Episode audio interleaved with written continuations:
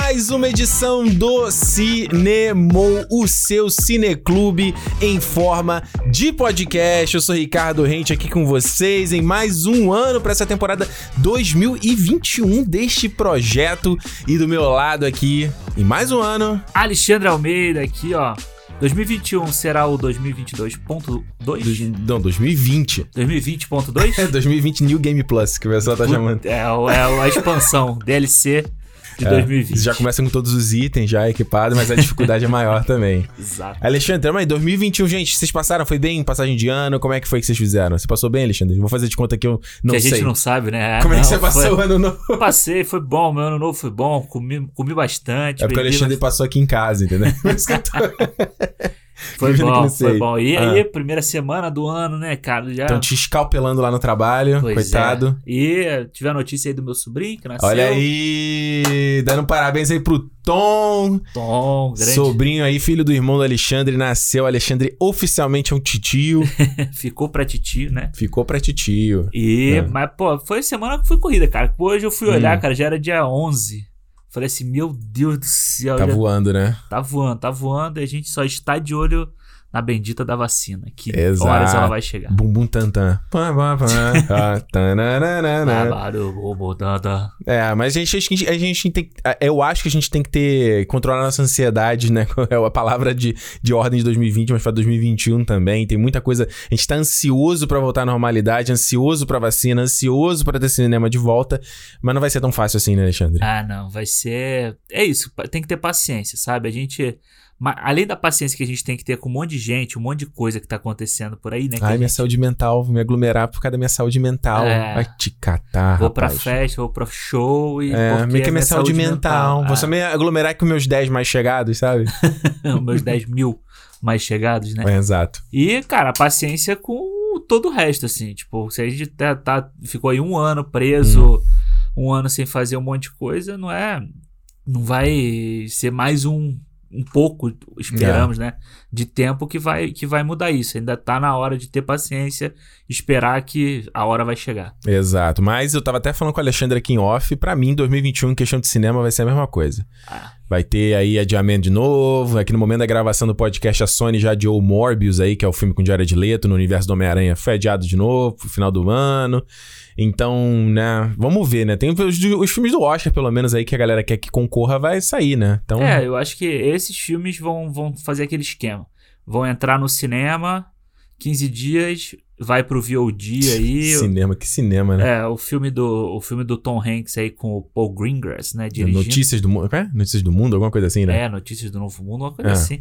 Ele vai já vai sair aí no VOD, né, pra Uhum. alugar. Tem 15 dias que estreou. Estreou dia 25 de dezembro, né, Olha aí, cinema. igual Mulher Maravilha. Que Mulher Maravilha é outro tá fazendo dinheiro aí na China, né? No Ah. Brasil também, que tá, a pessoa tá podendo ir no cinema, né? Mas e aquilo, cara? Aí você vê, tipo, ah, tá fazendo dinheiro na China. China registrou aí essa semana aqui que a gente tá gravando o maior número de casos diários desde o início, eu acho que da, ou desde não sei quantos meses atrás. Então, tipo, vai fechar cinema lá daqui a pouco, entendeu? Lá é, é assim, manda fechar, vai fechar, não tem, não tem, Não tem conversa, conversa, né? né? É isso. E eu acho que é isso. Acho que, cara, eu ainda acho que muito filme não vai ser adiado por conta de, tipo, espaço na gaveta, sabe? Tipo, de Uhum. não ter que guardar mais não um tem ano. ficar- ficar- como ficar guardando o filme, É, né? vai- Se a gente for pensar, o Velozes e Furiosos foi adiado pra abril, abril daqui a pouco já tá aí, mano. Pois é, daqui a pouco a família We're family. Vai o pessoal ter que gosta, ser hein? We're adiado. family. de novo. Alexandre, olha só, pra gente não começar aqui na baixa, né, gente? A gente tá muito animado pra essa temporada 2021 do Cinemou. E a gente vai estar aqui falando de cinema toda semana. E a gente vai ver, né? Se vai ter filme pra sair, o que, que a gente vai fazer. A gente já tem vários filmes pre- preparados aqui nessa nossa agenda de, de janeiro, né? E já fevereiro a gente já tem uma coisa pensada também. Então, se você já viu lá no nosso Instagram, Cinemou Podcast, vamos falar de Mulher Maravilha semana que vem. A gente vai falar de Soul, também da Pix. Exato. Vamos falar de Mandalorian. Então, tem muita coisa legal. E, mais ainda, a gente, antes de... Hoje, nesse programa aqui, né? Como você já veio na chamada, a gente vai fazer igual a gente fez ano passado, falando dos melhores e piores de 2000. Eu que deveria ter deixado pra você, né? Que você fala os temas, né? eu, eu esqueci. Já, já se estendeu, é. Vamos falar mais sobre Ah. os melhores e menos sobre os piores. É, né? a gente vai fazer aquela passada no ano, né? É. Do que, que a gente assistiu e tal, dando aquele, aquela geral. Eu, eu- a Alexandre faz lista de filmes, eu também faço minha lista de filmes, então é mais fácil você lembrar Pois o que, é. que você viu. E aí no final a gente faz aquele top 10, né? Do que, que a gente achou melhor e do que, que a gente achou pior também. Então no finalzinho aqui. Mas antes, antes da gente entrar no papo em si, eu tenho alguns recados. Temos alguns recados, Alexandre. Ih, rapaz, hoje a agenda, a agenda é positiva. Pois é, hoje ó, tem muita novidade aqui no Cinema. Então a primeira novidade que a gente tem é que finalmente está no ar o programa de fãs sócios do Cinema, Aê! Alexandre. Agora eu quero ver. Agora não tem desculpa. Agora Todo mundo que falava toda semana lá, eu quero, eu quero, eu quero. Tá aí, agora vai lá. Agora vai lá. Olha só, gente, finalmente, a gente tá falando já há muito tempo esse negócio aí de ter uma, uma campanha de financiamento, né? Quem é a galera que é fã, que quer ajudar a gente financeiramente, a gente sabe, como a gente sempre fala aqui, né? Não tem almoço grátis, a gente tá querendo investir em microfone, tá querendo. Esse microfone que eu tô gravando aqui tá, tá uma merda. Toda semana eu tive aqui uns 15 minutos o Ricardo ajeitando. Não, vai lá, vamos, vamos ver, vamos ver, vamos ver. A gente quer então investir em microfone melhor, quer de repente fazer a versão em vídeo, tudo Ah. isso requer investimento, né? E, e então justa, a pessoa pede muito, tem gente que pede pra ter site, que pede pra ter para para poder a opção de baixar os episódios. Sim. Então, por exemplo, a gente hospeda o Cinema no Anchor, a gente não paga nada. É. Mas aí, pra, se eu quiser botar a opção de download, a gente tem que ter o nosso próprio servidor. Então, enfim, tudo isso gera custo. E quem quiser dar essa grana pra apoiar a gente, a gente ainda não, não, não chegou lá de ter anunciante toda semana, quem sabe um dia. Mas agora você pode fazer isso através do clube.cinemopodcast.com. Esse link vai te redirecionar lá pro Hotmart Sparkle, que é uma plataforma de criação de comunidade. Você já deve ter ouvido falar em outros podcasts usando. Então o Cinemol tá lá também. E a gente tem lá a nossa comunidade fechada dentro do Sparkle. E aí, ou seja, você consegue acessar os conteúdos pelo próprio celular, pelo aplicativo do Sparkle. E para você fazer parte, tem dois valores, né? Tem dois valores definidos ali, né? E aí, quer falar? Quais são os valores? quer contar aí pra galera? A gente tem lá a. A gente tá, vai seguindo a vibe do cinema. Então a gente Exato. tem a meia entrada, né? Que é o no valor aí de 5 reais. Exato. Micharia. Micharia, é, dinheiro de pinga. Exato. E a a- o valor da inteira, né? Que são 10 reais. Isso. E cada um tem a sua ali. As suas diferenciações, né? É. E eu vou entrar em detalhe. Então, a gente tem o, o- exato, o nível 1 fan sócio meia entrada. meia entrada. 5 reais, quem quiser uma ajuda que, pô, não vai fazer falta pra ninguém. É só não tomar uma coca, né? Coca-Cola ainda é 5 reais no Brasil? Deve ser. Uma Pô, latinha? se não for, caralho. Não é? tá e ajuda pra caramba. E o me, fan sócio inteira, 10 reais. E aí, o que que você... Obviamente, o principal de uma campanha dessa é você apoiar o projeto, né? Mas, obviamente, a gente correu atrás de... Pô, o que que a gente pode oferecer pra galera? Então... A primeira coisa é a seguinte: os calendários que a gente é, coloca de publicação, a gente sempre posta lá no Instagram, sempre posta no Twitter, né? Com todo começo de mês. O que, que a gente vai falar naquele mês? Os calendários agora não serão mais postados nas nossas redes sociais, elas vão ser postadas somente dentro do Sparkle, somente dentro da nossa comunidade. Então, se você contribui com 5 reais ou com 10 reais, você pode acompanhar a gente lá tranquilo, certo? Outra parada, isso aí é já, já é chovendo molhado, né? A gente também criou um, um clube, um grupo dentro do Telegram, o fã clube do Cinemou. Então é uma maneira de você não só ter contato com a gente, pra gente poder participar e trocar uma ideia, mas também de, do, do própria galera se conhecer, né? Porque É. eu acho que é, quando a gente sempre fala essa coisa de cineclube e tal, é, não- a gente obvi- obviamente é o organizador desse negócio todo, mas não tem que passar pela gente, entende? Quero dizer, Sim, sim. não fica tipo o feedback da galera que vem, aí a gente comenta, lê ou não e tal. Então, é, é legal no caso de ter um grupo no Telegram que as pessoas podem se conhecer e trocar ideia entre elas também, entendeu? É, exato. A gente vê, às vezes, o pessoal comenta na- no, no Instagram, no Twitter e tal. E aí um. Ah, fala, pô, mas que filme é esse que você viu? Não sei É. onde você tá falando. E aí o pessoal, ah, aqui com o grupo do Telegram é mais fácil, vira ali um, um bate-papo mesmo e a gente vai estar tá lá, vai ter um monte de gente lá. Isso. O principal é, a gente, obviamente, não, não é, meu Deus, eu vou ficar ali pra ficar conversando com o Ricardo É, e com o Alexandre. claro, não é isso, gente. Vai, aparece aí, não tem como, né? Até porque a gente também trabalha, a gente tem tem, outras tem que gravar cinema, né? Não dá, mas, mas a ideia justamente é uma maneira, obviamente, de promover, de realmente ter um clube, né? Sim, Tanto que o nome do grupo é Fã Clube Cinemou dentro do Telegram. Então, justamente, se você é fã sócio meia entrada ou fã sócio é, inteira, os dois têm acesso a essas duas coisas, né? E aí a gente vai pra para segunda novidade daqui do Cinemol, que é o seguinte. Os feedbacks agora serão programas independentes dentro do nosso fã-clube. Exatamente, gente. Então agora a gente vai experimentar não ter mais o feedback no final dos programas, que a gente vem fazendo e já, né? Mais de um ano a gente vem fazendo dessa. Desde, gente... desde os primeiros, né? É desde, é, desde o segundo, né? Isso, e aí a gente conversava aqui com o Alexandre e acabava que é, o, o, feedback acabava às vezes virando um programa à parte, porque a gente não conseguia gravar, às vezes no mesmo dia que a gente, a gente grava o nosso programa na segunda, é. e às vezes não tinha feedback na segunda. Exato. Aí o Alexandre tinha que vir aqui no segundo dia na semana, aí como ele acabou de chegar, a gente tava tipo. Fresco, né? Fresco, aí cara, o feedback ficava enorme, a gente ficava trocando ideia, falou, pô, então por que isso não, não se quebra e vira um programa dentro do fã clube, entendeu? É, eu acho que é, é o que a gente tava falando até aqui antes é é legal até para dar valor ao feedback mais, né? Porque às vezes a gente fala assim, porra, feedback já tá com 10 minutos, vambora. Ah, essa mensagem é muito longa, é, não sei o que. Então, exatamente. então, justamente por conta disso, o feedback agora ele vai ser mensal, ele vai ser um mensal dentro da no, do nosso fã-clube e sempre na primeira semana do mês seguinte. Então, vamos lá, a gente tem aqui janeiro, né? A gente vai ter três programas essa semana, esse mês. Uhum. E aí, os feedbacks desses três programas, a gente vai ler, gravar, vai ter um, um episódio, um né? Episódio, o Feedback é. Cinemou, janeiro 2021.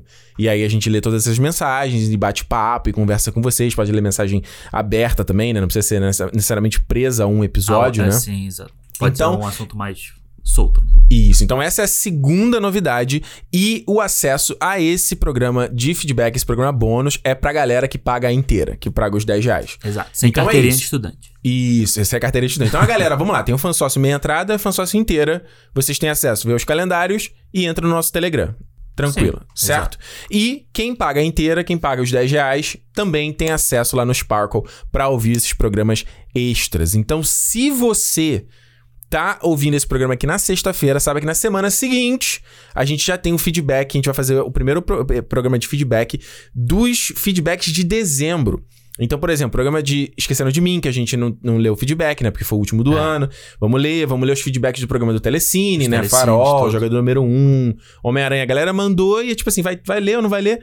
Separamos todos e a gente vai ler e aí vai ter um programa dedicado para isso. Isso aí, vai ser... Tá claro? Acho que tá, né? Acho que ficou bem. É, bem... é simples, pô. Pensa você ir no cinema.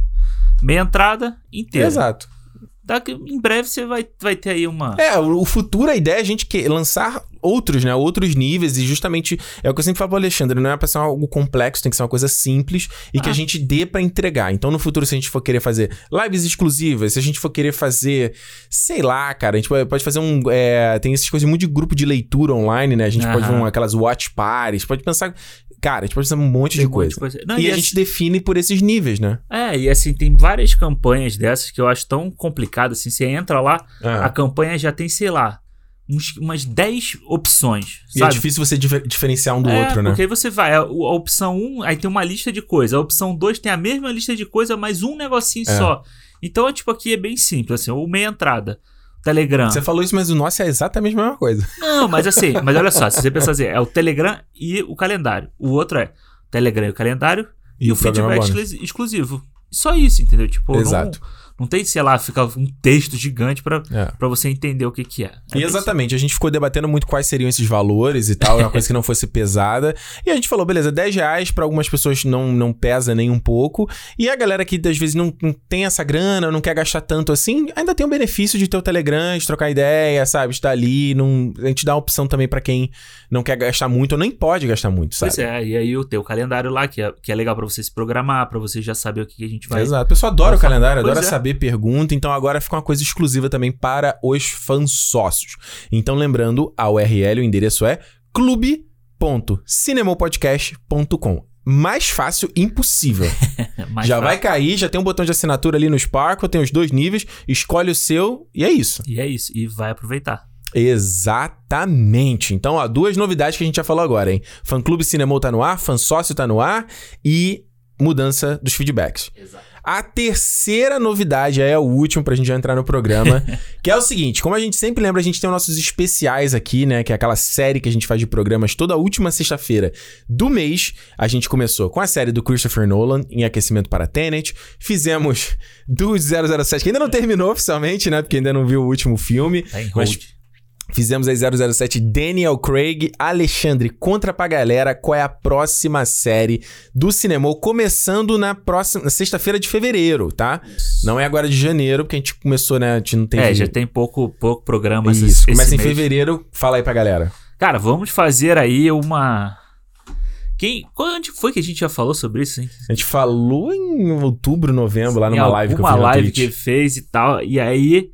É, a gente vai falar sobre uma das maiores sagas do cinema. São oito filmes? Oito filmes. Oito filmes. Então serão oito meses. Até essa- setembro. Até setembro estaremos nessa série, que é a série Harry Potter. É isso aí, meus queridos Harry Potter. Vamos falar sobre todos os filmes da série. Então, desde Harry Potter, A Pedra Filosofal, Câmara Secreta, Prisioneiro de Azkaban, Cálice de Fogo, Ordem da Fênix, Inimigo do... Príncipe. Não, Enigma do Príncipe. Enigma do Enigma, Enigma do Príncipe e Relíquias da Morte, parte 1 e 2.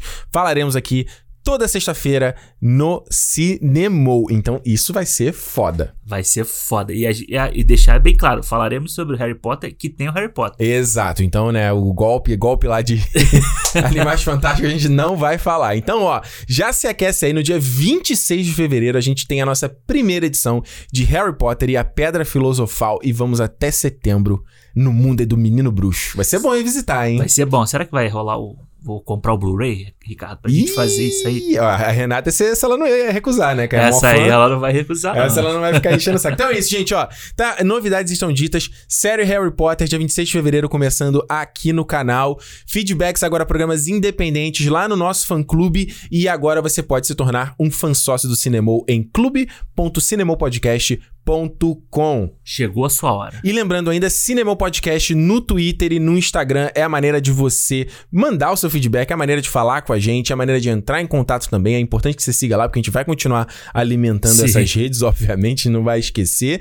E se você quiser mandar e-mail, contato arroba cinemopodcast.com. Se você for uma marca e quiser anunciar aqui com a gente, contato arroba cinemopodcast.com. Certo, Alexandre? Certo, Ricardo. Vambora, vambora, que tem muita coisa pra falar. 2020. Eu vou ter que já abrir minha lista aqui porque eu não lembro dos filmes. 2020, o ano que não teve cinema. Acabou o cinema, Alexandre, em 2020? Acabou pra sempre? Não. O último, ser- o último grande filme evento que a gente foi ver foi é, Vingadores Ultimato? É isso? Ah, olha, é pra gente ter um filme evento desse agora vai demorar, hein, cara. Que a Ascensão Skywalker não foi, né? Não conta, é. Ah. Aliás, você não viu, né? A gente ficou Eu- devendo que você é. ia rever, ia comentar seu feedback. Não deu Ainda- tempo. Ninguém nem, ninguém nem exigiu, né? Ninguém nem perguntou. Ninguém então perguntou. foi bom, então foi bom. Não, é Ah. negócio, a gente ficou preocupado aqui com a, pra fazer Hum. o melhores e piores, né?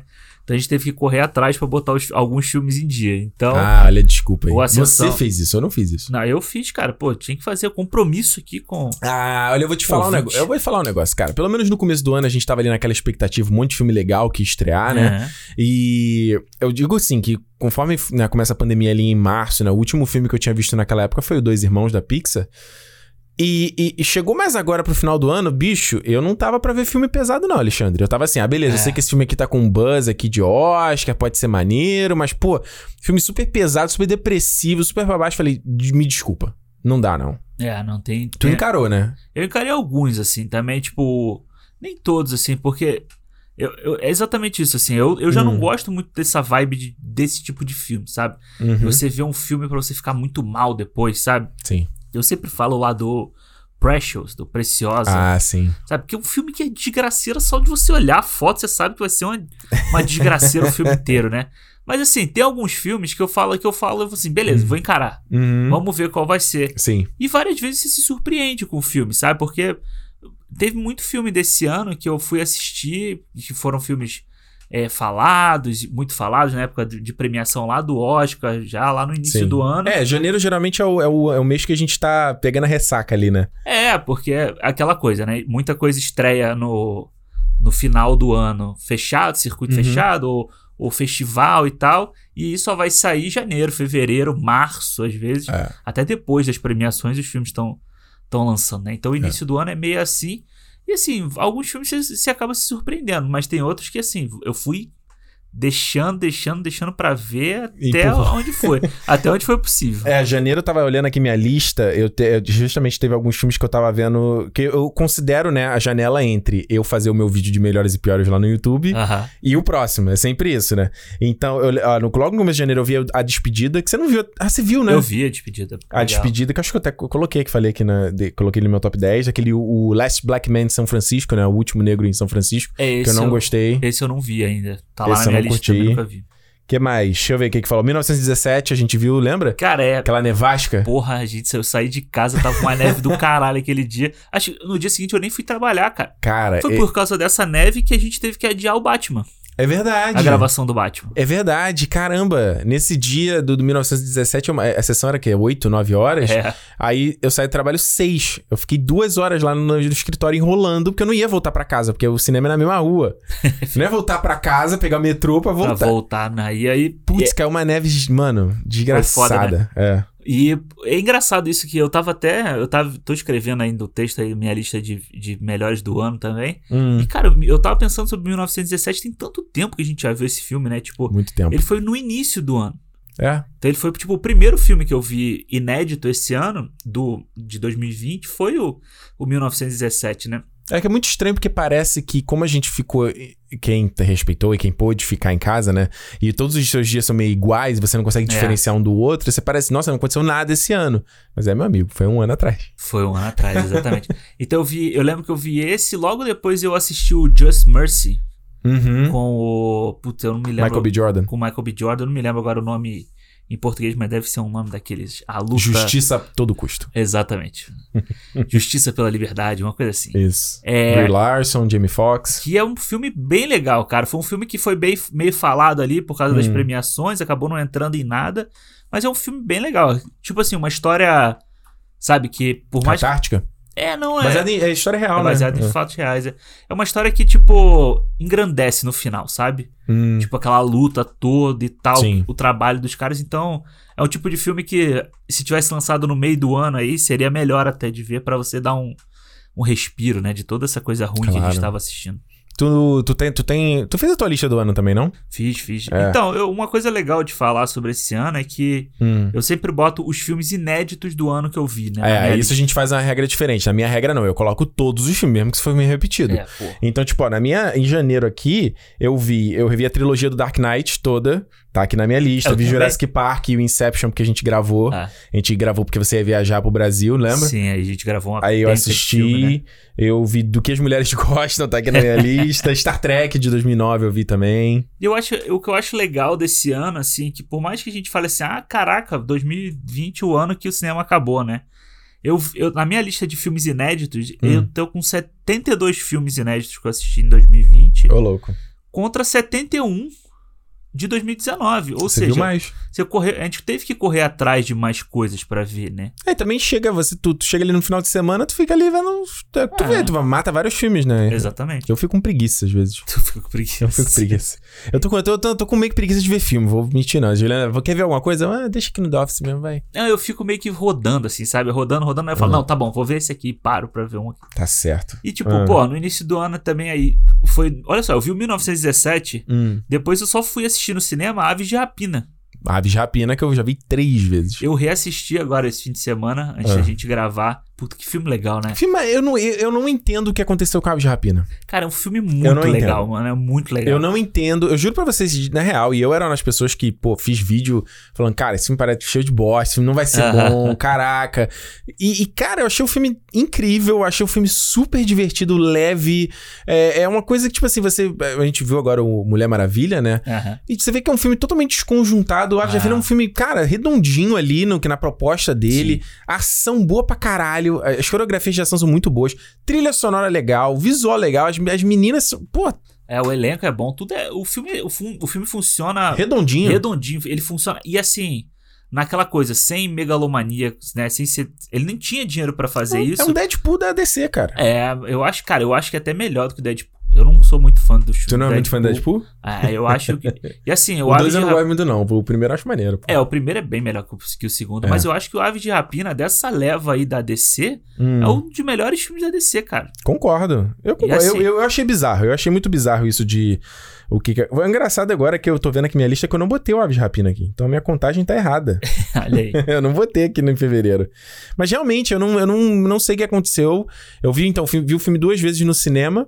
A segunda vez eu fui levar a Julia e falei, não, vamos ver, você vai gostar e tal. E a gente foi naquela sala do. Aquela que tem a tela na lateral, sabe? Ah, sim, sim. É, é aquele, você tem a tela na frente e tem a tela do lado do cinema, em cada lado. Então ele virou uma parada periférica. Foi uma experiência muito doida, mas eu não iria de novo, não. É, eu cheguei Não. a pensar em ir assistir. Eu não me lembro o que que era, qual era o filme, mas aí.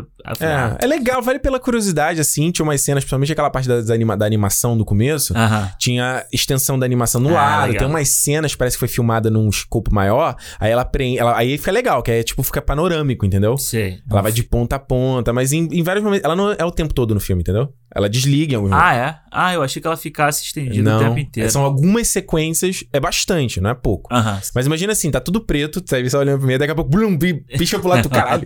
Então, tipo, a cena que ela explode lá, aquele, a, a parada lá dos químicos, Uai. aí é maneiro, aí, porra, vem luz de todo lado. Legal, é, é- legal. é uma experiência de parque de diversão no cinema, sabe? Sim, tipo um simulador, né? Isso, então vale pra simulador. ver, assim, de vez em quando, sabe? Não, Ah, não legal. sempre. Legal. É. E aí depois, tipo, logo depois do Aves de Rapina, fui Hum. ver o último filme que... O último, né? O último antes de parar, que foi o Dois Irmãos. É. que Eu tava no Brasil. Os dois filmes eu vi no Brasil, né? O Aves de Aham. Rapina e o Dois Irmãos. É Foram verdade. os dois que a gente gravou remoto. Remoto, isso aí. Tu de E- camiseta lá no calor. De, porra, tava o calor do caralho, irmão. Aí, assim, tipo, já tá, já, a gente já sente mais calor depois de vir morar aqui. Ainda no verão, puta. E eu aqui congelando no inverno. É. E, cara, e depois teve o Frozen 2, né? Que a gente viu pra gravar aí. Que eu vou te falar que o Frozen para mim, o Frozen 2 pra mim foi uma das minhas primeiras decepções do ano, assim. É. Pra mim não foi decepção, porque eu não, eu não gostei muito do Eu primeiro gosto também. muito do primeiro, assim, mas aí É. o, o Frozen 2 me decepcionou. Tanto que eu nunca mais revi. Sabe, outro dia até a Renata falou assim: a gente reviu o primeiro e ela falou assim: ah, vamos botar o 2. Eu falei: ah, pode ver. Deixa quieto aí, né? Não, não quero ver, não. Se for ver, vê aí, eu não quero ver, não. Porque, tipo, foi, meio- foi decepcionante pra mim, assim. É. Ah, é muito A história é bonito, muito ruim, né? É, muito bonito, mas, tipo, é só a beleza do, do filme mesmo. É, os caras não tinham. É, total. Eu acho que o Dois Irmãos foi um filme. Foi engraçado que eu fui ver. Eu fui. E deu problema na, na projeção do Dois Irmãos. Eles deram voucher, né? Pra Ah, você tu falou- voltar. é verdade. Eu nunca usei esse voucher. Tá na minha carteira Ah, até é? agora. É, nunca Não tem usei. validade, não? Sei lá, nunca usei. Mas também, eu também, cara, em época de pandemia eu não ia usar o É, voucher. Eu falei assim, ah, mano, pô, filha podia da ter usado aí pra ver o Tenet. Porra, mas saca, imagina, Novos sacana. Mutantes, merecia o É, voucher. um voucher mesmo, um voucher pouco merecia.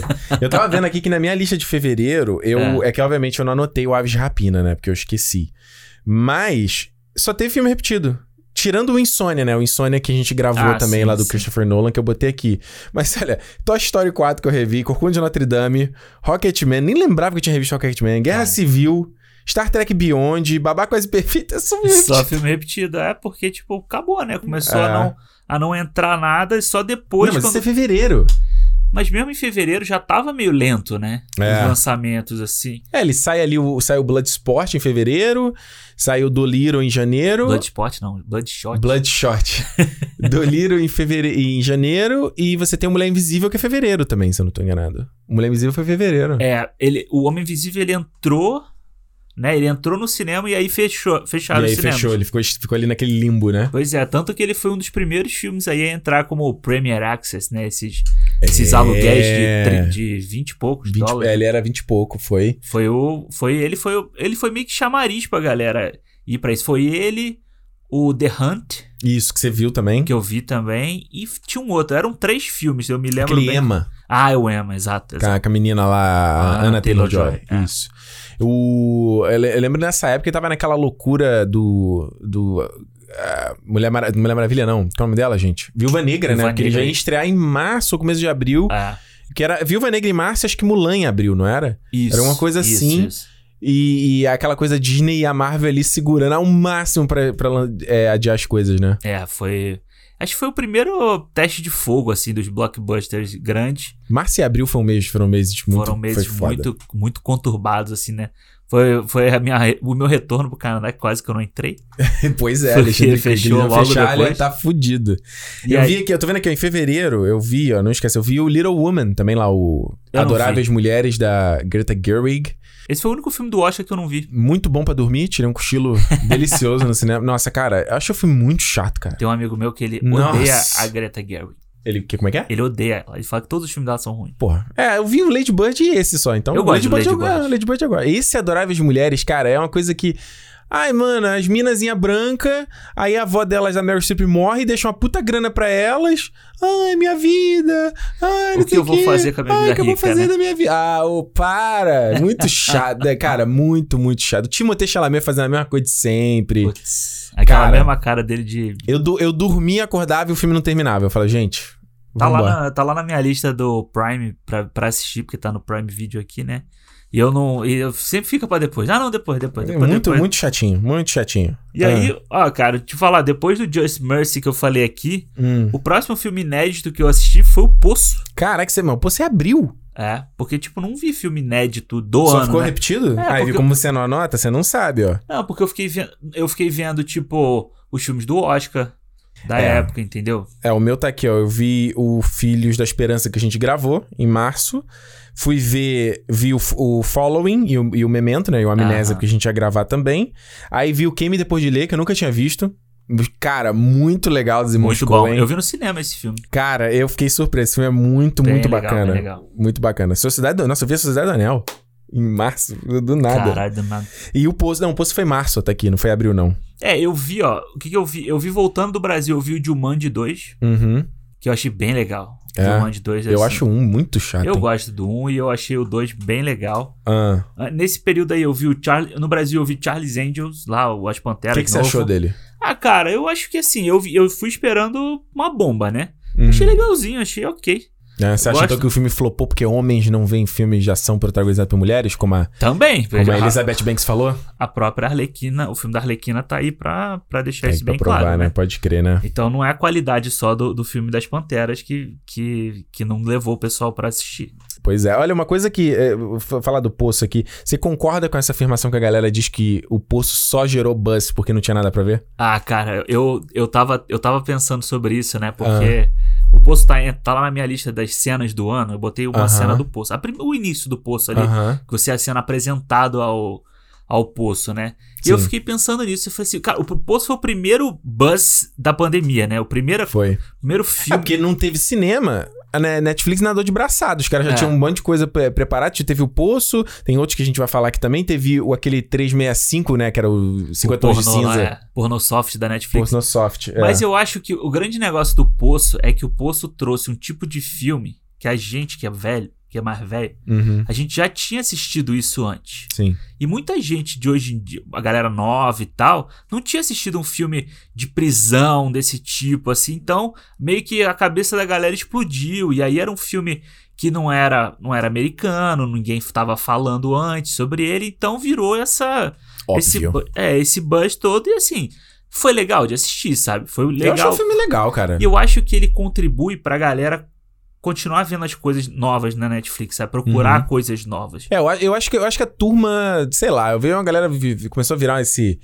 Meio que menosprezar o filme assim, sabe? Ai, o filme não sei o que. Cara, eu acho que é um filme simples, É. pouca grana, mas eu acho a história super interessante, a ideia é interessante, a coisa de distopia. Eu acho É, legal. pelo menos cara. é uma coisa diferente do que a gente já tava vendo. Exatamente. Sabe? Não é uma mesmice qualquer, não é Ex- comédiazinha romântica que nem a Netflix lança três, quatro todo mês. Nossa, do, do filme do Natal da Netflix com a Vanessa Hudgens. Nossa. Nossa senhora, tem um, lá da, tem um da princesa lá, cara. Que É, puta o que Princess, Switch. Não, tem um outro também. Tem uma- outro? uma- a menina era blogueira, sei lá o que que é, aí ela casa com o príncipe lá da puta Ah, que pariu. um- Barraca do Beijo aí que você gosta. Barra...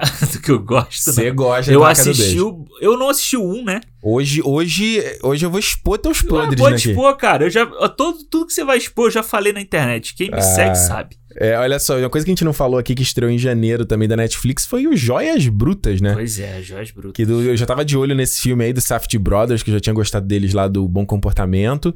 E aí eu, quando eu tava ansioso, acho que eu vi no dia do lançamento. Aham. E, cara, foi uma puta experiência. Eu, te- eu terminei assim, eu falei, cara, já é o top 1 de 2020. Eu lembro que você falou eu isso. mandei mensagem pra ele, eu achei que tava no Brasil. Eu falei, caralho, mas você tem que ver esse filme. Ah, foda. Não, e, e foi engraçado porque quando eu vou ver, às vezes, vou ver essas coisas, a Juliana tá do meu lado, só que ela não sabe o que, que é. Aí eu só dou play. Ah, o que, que é isso aí? Aí eu Vê aí, vê aí. Vê, ela ficou vidrada no filme, cara.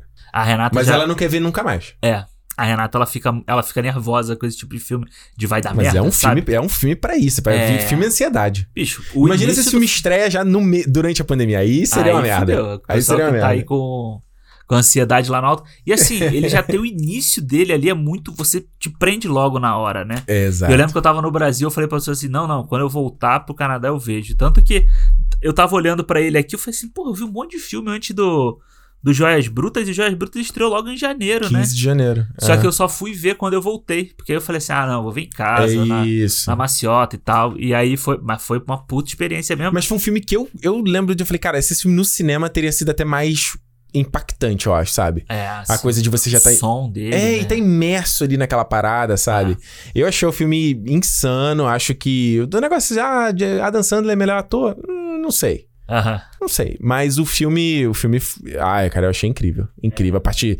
Essa parte da ansiedade, essa maneira de você. A parte que ele faz ali quando ele tá na joalheria. É um monte de barulho ao mesmo Não, tempo, é um monte de louco. corte ao mesmo tempo. Cara, é uma, eu, eu fico imaginando justamente um controle, é um domínio de cena, É. de direção. É muito, muito firme, sabe? É, Eu acho que os Soft Brothers, a gente falou isso aqui, né, no programa, eles são, tipo, um expoente de uma nova Hollywood. Pelo Uhum. que Scorsese, Spielberg, esses caras foram lá atrás, Nova Coppola. Eles são os caras, porque assim, tipo, o tipo de filme que eles fazem, a gente não vê outras pessoas fazendo. Uhum. Sabe? O bom comportamento tem essa mesma pegada do. Desespero. É, cara, que é assim, você fica preso ali no filme o tempo inteiro e os caras não precisam de grana pra fazer esse tipo de filme. É. Pegaram o porra do Adam Sandler ali e fizeram, tipo, o melhor filme da carreira do Adam Sandler, cara. Melhor que o lá o Reine sobre mim. O... É, melhor que esses Embriagado todos de aí. Amor? É, melhor que o do Paul Thomas Melhor que Anderson Gente lá. Grande 2? Acho que não, hein? É, tipo, esse é, é tipo, mas esse é difícil de competir também, né, cara? Não dá pra gente competir. Tem outra liga. Cara, mas ó, nesse, nesse início Ah. de ano aí, Ah. eu comecei a ver filmes que sobraram, né, do, do ano anterior e que não Ah, tinha fala aí, é que tempo. eu já tô, tô passando pra abril Não, já. não, é, porque. Não, mas é esse período assim, até tipo abril ali, Ah. mais ou menos. Que, ó, deu pra ver o. o 21 Bridges lá do- com o Chadwick Boseman, Ah, sim. que foi. Cara, é um filme que depois eu. eu na hora eu Crime não gostei. sem saída, né? Crime sem saída. Eu não- na hora eu não gostei tanto dele assim. Uhum. Mas depois você vai pensando, é um filme de ação, assim, simplão. Do sabe? Super Cine ali, né? É, mas bem feito pra caramba. Tem uma O visual história. dele é bonitão, cara. É. Tem, tem a produção dos irmãos Russo ali, né, no filme. Hum. Cara, vi aquele Hotel Mumbai. Porra, ligado. Hotel Mumbai. que é, com, o Dave Patel, Dave Patel, com né? o Armie Hammer aí, o Armie sempre- Hammer, É, que tá aí na- na- na- nas paradas de sucesso do Twitter essa semana. Não, deixa quieto. Essa história é horrível, cara. É. Não, eu, eu- sempre confundo esse do, do, do Hotel Mumbai com aquele do Padilha, sabe? Que ele fez com a Daniel ah, Brühl. sei, o nome. sei. É, tem um nome, um nome diferente lá que o pessoal... Eu nunca vi esse filme, mas Também dizem que é vi. ruim, né? É. Teve lá o filme do Tom Hanks, do A Beautiful Day Neighbor, in the Neighborhood. Ah, sim, Bom Dia na Vizinhança. É, que foi. Que é legal, assim, é muito mais legal pelo Tom Hanks do que pelo resto do filme. Acho o filme meio. Porque é muita coisa de cultura americana, né? Falar É. do cara ali, tipo, não é da Mas gente. o Tom Hanks, ele é, sempre entrega bem, né? Eu acho que ele é o cara perfeito pra esse papel, Pô, né? Total. Porque É ele, tipo ele ele- parece aquele cara, né? Ele poderia fazer um filme sobre o Bob Ross, por exemplo. Sim, Ei, sim, sim, sim. Eu vi o Richard Gill lá, o caso do Richard Gill, dirigido pelo Ah. Clint Eastwood, que é um baita filme legal, que passou meio assim, a. a- Clint Eastwood já tá, tá preparando o próximo filme, né? Cry Tô- Macho. Ah, todo ano ele, ele Eu lança achei, um eu achei o nome, né? Cry Macho. Cry Macho. Ele vai ser o, o Cry Macho. faltava, né? Tem que ser, né? E Clint Eastwood tá com 93 anos, trabalhando. É, trabalhando pra cacete, né? Você que tá aí na preguiça aí com 30 anos aí, ah, sem energia aí, ó. Toma aí, ó, na tua É. cara aí, ó. E eu vi, cara, um filme. eu não sei porque eu vejo essas coisas, cara. Ah, Eu não sei o nome em português, mas Ah. é, ele em, inglês chama Crawl. É o do jacaré. Sabe qual é? Esse filme. Ah, com a Kaia Escudelário, não é? Bicho. Mas não dizer que esse filme é legal? É com É. a produção do Sam Raimi, não é? É, é, é. Pô, é, mas tipo, tem umas paradas muito bizarras. A mina, ela Ah. aposta corrida nadando com jacaré, né? Tá ligado? Tipo, ela tem que ir de um lugar pro outro, ela... E aí, assim, ela é uma nadadora, que ninguém dá moral pra Ah, ela claro. e tal. Assim, é tosco. É porque, deixa eu- deixa eu ver, eles passam na Flórida, né? E tem Isso, um aí tem tsunami que alaga tudo e É os uma jacarés tempestade, assim, e aí alaga tudo, o jacaré vai... É invadem. tosco, é legal. Assim, pra quem gosta dessas trecheiras, é legal, vale a pena ver. Tem um aqui na minha lista que, que é do ano passado que eu vi. na última semana, que eu vou deixar mais pro final pra falar. Ué, pô, tu achei que ia falar agora? cara? Mais pro final, porque eu vou falar. Vou, falar mais pro final dele. Vai. Tá bom, olha só, a gente tava falando de Netflix aqui, em abril a gente teve aí Resgate, que foi É. uma grande surpresa aí, trazendo mais uma vez irmãos Russo aí, que a gente acabou de falar, né? Também trazendo a produção, o roteiro é de um deles, né? Do Joe Russo, eu acho. É, o roteiro é. E traz o Sam Hargrave, que era o né, dublê, diretor ali, capitão do, do, é do- dublê do Capitão América, Capitão dublê do América. Thor ali nos filmes dos Vingadores.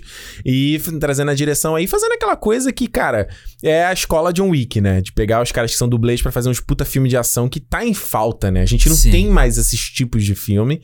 E eu vou te falar, mano, eu tava review John Wick, né? John Wick 2. John Wick 2 é bom pra é caramba, bom né? pra, pra mim é o melhor dos três. É, o 3, é, o. 3 é ruim. Eu tava, a gente É, o- reviu o O 3. 3 é zoado. É. Mas eu fiquei assim. Aí eu revi e falei, caralho, como essa franquia é maneira, né? Bicho, a cena, do, a cena daquela sala dos espelhos do John Wick 2 É foda. é insana. aquela É cena. foda. insana. E aí veio aí, cara, um filme que, puta, não, não só. Beleza, a gente fala lá daquele plano sequência que é do caralho lá de É. 12, 13 minutos lá.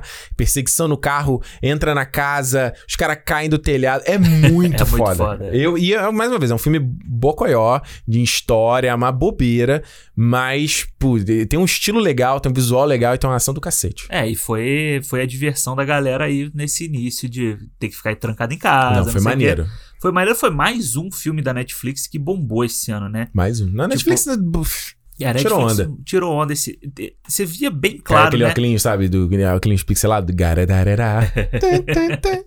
Então, você vê que eles tinham um plano muito certo de ter um Hum. filme grande, entre aspas, né? Grande assim, com nomes grandes e tal. Não todo só filme, eles mês. estavam tendo lançamento toda semana, né? É, e assim, todo mês eles tinham pelo menos assim. Tanto que tava o resgate, aí eles anunciavam pro mês seguinte o, sei lá, o Old Guard e depois pro outro o Power. Então eles foram. Uhum, Eles tinham essa agenda muito bem estabelecida durante o ano. E as uhum. pessoas ficaram presas ali todo mês, toda hora tinha alguma coisa pra vocês pra, pra gente falar deles, sabe? É verdade, é verdade. Pode crer. Abril teve mais alguma coisa aí que você viu? O Cara- meu pior mês vendo filme foi maio. Foi o pior. Eu vi, olha, olha que eu vi cinco filmes o mês inteiro. Eu vi o Sonic, Tá que pariu. que é, você tá odiou. Eu acho ok, mas é um filme que eu nunca vou rever. Aham. Eu vi o The Void, que é um filme canadense de ficção científica e tal. Ah, eu lembro que você falou. Muito ruim, filme sem budget bom. nenhum, mas é um filme bobo. Cara, não tem nem pé nem cabeça o filme, é ridículo. Ele vi review Liga da Justiça que a gente foi gravar, porque foi confirmado o Snyder Cut. É, exatamente, também vi. Review Interstellar, porque a gente ia gravar também. Só viu o que a vi- gente ia falar, né? E viu Detroit, que a gente gravou no, no mês seguinte, caso que tava rolando Black Lives Matter. Ah, é verdade. Caralho, foi em maio isso, né? foi em cara? maio, mano. Foi só isso que eu vi em maio inteiro. É, tipo, eu, eu, tô, eu tô com um pouco de dificuldade de, você- de falar qual é o mês que eu vi, porque eu não, a minha lista é o meu Letterbox. Ah, meu Deus. E, tipo, não fica por, por data. Aí aqui. você vê que o, que o Ricardo, como é que ele faz? Eu coloco aqui a lista no, no meu Notas do iPhone. É, não, eu meu, coloco pô, mês. meu eu faço- Abriu, lista. Cara, tem um aplicativo pra eu colocar Tá isso. bom. Não dá pra, não dá pra ah, colocar eu ele desisti por... de usar Letterboxd. A galera, Ricardo, usa Letterboxd. Não. Eu gosto de desisti. botar lá porque eu gosto de, de dar nota de vez em quando. eu Então não lá. precisa falar por mês. Fala o quê? Não, Não, não, quer não, falar não. por mês? Tá bom, pode não precisa fa- falar pode por mês. falar. Quando você, quando eu for fal- você for falando o mês, eu vou vendo que o Ah. filme tá por aqui, entendeu? Tá, então eu já falei, maio e abril. E aí, o que, que você viu? Cara, eu vi o The Way Back lá com o Ben Affleck. Ah, do, do alcoólatra, né? Do que ele faz lá, é, que ele faz um cara que vai treinar um, uma escola, né? É um cara, é um filme legal, assim, sabe? Tipo, é meio, meio baixo, ba- meio baixo. Ben baixo- Affleck todo, todo gordão, todo É, inchado. todo inchado, ele tá bem inchado assim, e eu acho meio corajoso, assim, dele, sabe? De fazer um filme assim, tipo, com uma coisa tão recente. Não é aquela coisa assim, 10 anos depois, o cara É. que foi. que se livrou das drogas vai fazer um filme sobre droga. Não, ele acabou de sair da parada, entendeu? E ele manda bem, cara. Tanto que ele tá aí. Toda a lista que, que surge de possíveis indicações pra prêmio. Sério, eu não vi, Botam não. um É filme, mesmo? botam ele, é. Então, tipo assim, vale a pena ver, sabe? Eu acho que é um filme legal de ver. É, pra quem não, não, não, não tá ligado, é que o Ben Affleck tem problema que ele já admitiu com o alcoolismo, né? Então, Desde muito tempo. desde muito tempo. Então ele teve recaída, ele se separou da Jennifer Garner, teve recaída, e, né? Ele agora tá bem, né? Você vê, ele aí tá, tá no, Tá no shape. no shape. é, Você vai voltar como Batman, né? Tinha largado. Pois é, mas aí, tipo, ele vai voltar. Ele não tá tão forte quando ele tava com o Batman, né? Mas eu, eu vi até foi uma entrevista com ele, foi com alguém falando que, se ele, que ele ia fazer o Batman, ia fazer. Ele ia dirigir, escrever e ser o Batman. Ah, o The Batman. E o cara falou assim, mano, se você for fazer esse filme, você vai beber até morrer. É. Vai, compe- vai compensar todos, porque é muito trabalho, cara. Vai compensar tudo na bebida. É foda. É... Por isso que ele largou tudo, abriu mão de tudo. é, e esse filme deixa uma, deixa uma mensagem bonita, assim. Se, É. se ele absorveu bem isso, eu acho que foi, Foi legal. E aí teve, tipo, pô, eu vi o, lá o, o Homem Invisível, que a gente também foi gravar, né? Horrível. Não, é E- horrível, e aí, cara. pronto, aí, Homem Invisível. Ah, não, Homem Invisível vinha em abril, que a gente gravou antecipado. Não, é- foi bom, cara. Foi um bom filme. Cara, eu, olha, esse daí é o mais bagulho mais controverso, que todo mundo coloca esse filme como me- na lista de melhor do ano, Homem Invisível também tá na lista de pior do ano. Eu acho esse filme- É, eu não acho que tá nem no melhor nem no pior. Eu Nossa. achei bom. Achei um bom filme. Ah, ok, vai. Achei bom filme. Achei Dá pra um começar aí o Dark Universe por ele. Ah, Deus me livre. Que, que preguiça, cara. Que preguiça desse E aí, cara, logo depois do Sonic aqui na minha Hum. lista vem um, cara, mais um lançamento da Netflix e um Hum. puta lançamento da Netflix. Acho que pra mim o melhor lançamento da Netflix do ano, Estamos Ah, em junho. que foi o Destacamento Blood. Destacamento Blood, aí Spike Lee de volta, mais um filme com Chadwick Boseman. É.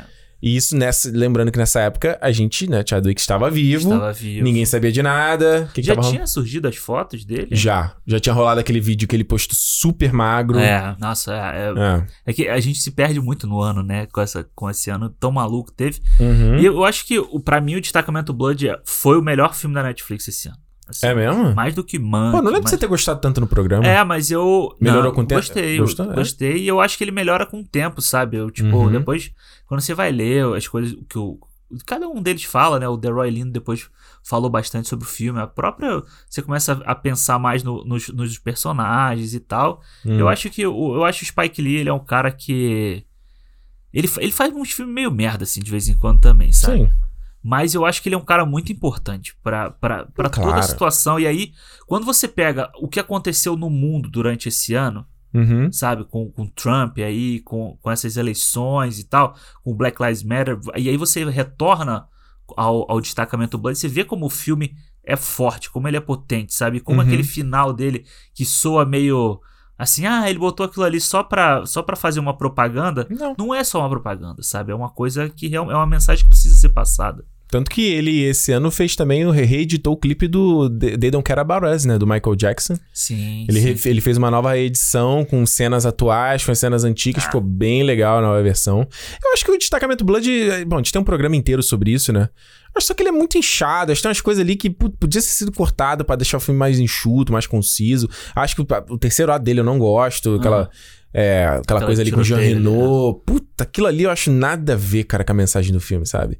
Acho que o que- a parte que ele funciona é quando tem é do personagem do Chadwick, é o, é o Lauderoy lindo. É. É. isso que ele quer o mais forte. É o a grupo, cena né? dos caras ali com o braço cruzado no, no- os- a ossada do, do personagem do Chadwick é muito foda. É aquela... muito foda. É, e as, as cenas que eles vão cortando dos, da jornalista falando, da guerra do Vietnã. É. Então, acho que são um filme que podia ter dado uma segunda passada, sabe? Pra dar um. É, mas se você pegar o próprio Malcolm X do, do Spike Lee, também sofre disso um pouco, sabe? É, então, esse ano de mês de junho, como a gente gravou o programa de luta racial, que foi um dos programas mais bacanas que a gente É. fez ano passado, ó, então eu assisti é, Malcolm X, que eu nunca tinha visto, foi bem legal. Também é um filme, é um épico, né? É um Gigante. épico gigante. é. Vi o Cidade de Deus pela primeira vez que eu nunca tinha assistido e Caramba, foi. Foda. Nossa, é um filme que eu tô pensando até hoje ainda. Quero, quero ver, ver. Aham. Porque foi muito foda. E o ó, Faça a Coisa Certa é Selma, que a gente foi pra gravar. É, eu faço essa coisa certa, acho que foi. É aquele negócio, né? Se a gente pegar quais foram os melhores filmes que a gente viu esse ano, não são filmes desse ano, né? São filmes antigos. Eu acho Exato. Não, Ele- esse mês inteiro, ó. Eu vi, eu vi, eu vi o Dunkirk pra gente ia gravar, obviamente. Mas, ó, Aranha Verso, La La Land, sabe? Só o filme Eduardo Montesoura, só, sabe? Só, só clássico, né? só o filme pra dar aquela aquecimento no coração. Esse mês de junho, eu vi, isso aí foi. a- é, começou a. É o Amazon Strikes Back, né? Aham, Que tava só a Netflix, mas esse mês eu vejo o 7500, né? Que foi o que filme eu que, vi saiu também. pequenininho com o Joseph Gordon-Levitt, que a gente tá com saudade aí. Ficou, ele tirou, ficou uns quatro anos aí fora do, de fazer filme, desde o Snowden, eu acho, né? Que ele foi, foi, os filhos- foi criar os filhos e tal. Então esse ano tiveram três filmes com ele. Caramba, é mesmo. Três filmes, foram três filmes. Caramba. É, e esse 7500 é muito legal, um filme bem simplinho. Você Sim. passa dentro da cabine do avião só, e é um avião que é sequestrado. E ele faz um dos, dos pilotos. Eu acho isso muito foda. Eu o que eu gosto muito do, do 7500 é que você vê a força que você tem de um roteiro legal, sabe? Uhum, É um roteiro que não precisa de nada. É tipo uma cabine de avião exato. e uma câmera mostrando um pouquinho do externo do avião só. Os caras deu. Eu queria muito saber quanto que eles custou pra fazer esse filme. Pois é, nada. tipo, nada e é muito legal também. Foi um filme que você me falou pra ver Uhum. e eu fui assistir e é, E, O pai só dá dica boa, né? Fala aí. e aí. Eu falo igual pra Juliana. Fala, Juliana, eu não te dou dica errada, cara. É, mais ou menos aí. Aí ela me joga sempre no Manchester à beira-mar. Eu falo, mas Manchester à beira-mar eu não sabia do filme. Pô, mas eu gosto do Manchester. Nossa, esse ele, filme ele, saco. é, ele, é, ele é arrastado, mas ele é bom. Saco. Eu não gosto da Michelle Williams, cara. Ela é eu não chatinha. gosto. Nem do Casey Affleck. Não gosto nem, Nem, nem no Venom. Não. toma, toma uma água. E aí, cara, a Amazon traz aí nesse mês também o. Porra, eu acho que é um dos filmes mais surpreendentes do ano, né? Que Uhum. foi o A Vastidão da Noite, que a gente gravou aqui, o nosso programa com o pessoal lá do Hangar. Isso, e que foi uma surpresa porque o filme já tava pronto há uns dois anos, né? Tipo, É. ele já tava ali rolando e os caras conseguiram um lançamento. Filme pequenininho também. Tanto que a data dele é de 2019, né? Aí, O filme é datado de 2019. mas saiu oficialmente em 2020. tá? Exato, o lançamento é 2020. Mas eu gosto, Bastidão da Noite, acho que é um filme que foi legal porque eu voltei pra rever até algumas cenas dele. É um filme pequenininho também, mas cheio de inventividade. Eu, acho Ah. que, eu acho que é legal, é justamente a galera dessa geração da gente aqui que você vê as referências. Você vê onde os caras estão bebendo, Aham, sabe? Exato. Porque no fim, cara, não- ninguém faz nada no vácuo, entendeu? Nem mesmo os, os diretores, mesmo Spielberg, mesmo Scorsese, mesmo Não, Tarantino. claro. Esses caras não fazem nada no vácuo. Eles, eles se inspiram com a galera, os diretores que eles viram quando eles cresceram. Exato. Então, essa galera que tá na nossa geração aqui, a gente mesmo vai fazer referência, fala alguma coisa. Alexandre tá aí com o projeto dele pra 2021. Você vai beber das, né, de Exato. quem você gosta. E esse faz parte da vida, assim como, com sorte, se você fizer uma parada dessa, a galera vai se inspirar no que você tá Exato. fazendo você hoje. Vai ser, tipo, você vai ser o, o ponto de inspiração, né? Porra, quem dera. E o, o Vastidão da Noite você vê bem muito isso, né? Você vê a- o pessoal ali pe- pega lá a referência lá atrás do, do Orson Welles fazendo o Guerra dos Mundos na rádio. Aí você tem Arquivo X, você tem é, os filmes Contatos Twilight Zone, né? Imediatos, é, o Twilight Zone. Você tem tudo ali, é um mix de coisa e é muito bem feito, cara. É, um- é um filme que é muito legal de assistir. É muito bem feito tudo ali, não só o plano sequência lá que eles fazem, aquela coisa muito doida, mas tipo, o- na coisa simples de você tá, dele estar escutando uma ligação e você criar uma atenção, puta, isso é, é coisa de A história, aquele cara falando no telefone, contando Porra, a história é dele. fantástico isso, Aquilo é cara. foda. É fantástico. É foda. É, esse mês de julho também eu vi o do Guy Ritchie, né? Que saiu no começo do ano, que a gente acabou não falando. Magnatas do Crime, o The, The Ah, o Gentleman. The Gentleman, é, esse tá na minha lista lá da Netflix, até hoje eu não vi também. É, é o Guy Ritchie fazendo Guy Ritchiezices, né? Esse, é, esse filme, putz, cara, quem já viu qualquer filme do Guy Ritchie aí, é, você vê todos os cacoetes que ele faz aqui, é a mesma coisa de sempre e tal. Eu acho que é uma história muito, muito doida, ela, ela é complicada demais, sem necessidade, porque ela é um filme... Os caras ali estão na indústria da maconha, tem uma, uma- é muito simples o que os... Ou melhor, É. vamos lá, o que, que os caras querem fazer ali, os, é, é- não, é, não é nada demais, mas ele fa- enrola, sabe? Ele tenta fazer uns plot twist, aí vai e volta, aí o cara que contou uma que é outro, que o cara tava te enganando, aí... É, sei Ah, lá, o- demais. O Guy Ritchie faz isso até em filme blockbuster, né? Ele fez isso no Sherlock Holmes, ele fez na- ele fez isso até no Aladdin, cara. Ele Não, faz- Nem Arthur ele faz isso, é? Que os caras vai e volta. É, ele, não, ele faz umas, umas, umas É. coisas ali que. É isso que você fala. A Guy Ritchiezice dele às vezes extrapola e você se perde no filme ali. Você não. É, foi o que aconteceu. Eu gosto do Hugh Grant no filme, Tem tá um legal. puta elenco o filme, né? Hugh Grant, o Colin, Colin Farrell tá legal também. Tem o Charlie Hunt. Charlie Hunt, Charlie Hunt, como Ah, sempre. Charlie Tem o Hunt. Matthew McConaughey também. Que eu falei, o que, que o Matthew McCona- Ma- Matthew McConaughey tá fazendo nesse filme? Aham. É, o Charlie Hanna, pra mim, ele é uma incógnita, cara. Ele tá ele só fez, pelo jeito, ele só fez Son of, Sons of Anarchy ali É. e só. Não, não tem nada demais. É, Esse, esse mês aqui de julho também eu tava correndo atrás aí de matar os filmes do Fincher, que eu não tinha, né, eu Ah, não vi tudo. Aí vi aquele Vidas em Jogo, The Game, que eu já falei que eu não, não gostei. Tem uma galera nossa, eu vi uma pessoa falando, nossa, o filme, melhor filme do Fincher que ninguém dá bola. Bicho, me desculpa, cara. Uma bobagem, filme, uma bobagem. Agora, o engraçado aqui da minha lista é que eu tava, eu tava justamente tentando compensar o Disney Plus nessa época. Aham. Porque eu vi os dois Piratas do Caribe, o primeiro e o segundo, sendo que eu não gosto da franquia Piratas do Caribe. Aí eu tô aqui que eu botei pra rever justamente pra tentar fazer valer a minha assinatura. valer o dinheiro, né? Total. Eu assi- um filme que eu assisti do Disney Plus foi aquele Team Fail- Failure. É um original do Disney Plus. Ah, pode crer. Que é um do garotinho com o, com o urso, assim. Que você falou que é bacana, né? Ele é bacana, é um filme meio esquisito, assim. Ele é um filme meio esquisito, né? O molequinho é meio esquisito, assim e tal. Mas é, mas é divertido, é interessante pra, pra, pra criança, botar uma criança pra assistir. Aham. É legal, tem uma mensagem bacana. Um filme assim, de- do tipo, você ser esquisito não tem problema nenhum, entendeu? Ah, essa mensagem sempre, sempre bonitinha, né? É, é Disney, é, é, é, é o basicão da Disney. assim, Eles sabe? lançaram, né? Tiveram o, o Disney Plus, teve aquele do Ivan, né? Né? Do macaco lá, que ia sair no cinema. Que passou batido. Eu ia ver, acabei não vendo. Puta elenco o filme, né? de Puta dublagem, elenco, não, não, acabei não vendo. Teve aquele, lançou um que é com o Giancarlo Esposito, agora esqueci o nome, que é também um, é, é, ele é o pai de uma menina, eu esqueci o nome Aham. também. Também infantil. Teve, eles lançaram o Black, Black Beauty, eu não sei como é que é em português, com a menina Mackenzie Foy, a menina do Interestelar. Ah, sim. Saiu no final do ano também. E em julho a gente teve Hamilton, né, Pois mano? E é. aí foi, foi foda, porque, cara. Eu a- tava deixando aqui na minha lista, tava deixando você falar pra ver se ia chegar nele. Não, é, eu tinha esquecido, né? Porque eu não anotei, eu não anotei o Hamilton aqui na minha lista. Eu, tô- eu tô- eu Porra, esqueci, cara. Tá vendo? Tem um monte de buraco aqui. Aí. Mas o Hamilton chega ali no, no feriado de 4 de julho, que a gente já fa- falou que ele ia sair no cinema em 2021, e eles adiantaram porque o Disney Plus tava sem nada pra tá lançar. precisando. E foi foda, cara. Foi foda, assim. Acho que o Hamilton, ele. Eu já vi há vários anos o negócio do hype e tal, e eu acho que pra mim ele supriu todo o hype, assim. É. Eu acho que foi incrível. Eu revi uma porrada de vezes já. A trilha sonora, acho que todo dia eu tô cantando alguma coisinha e eu não tô exagerando mesmo. É, e eu acho que foi. Foi sensacional. Assim, acho que. que, que- que- tem tudo pra virar um filme, cara. É.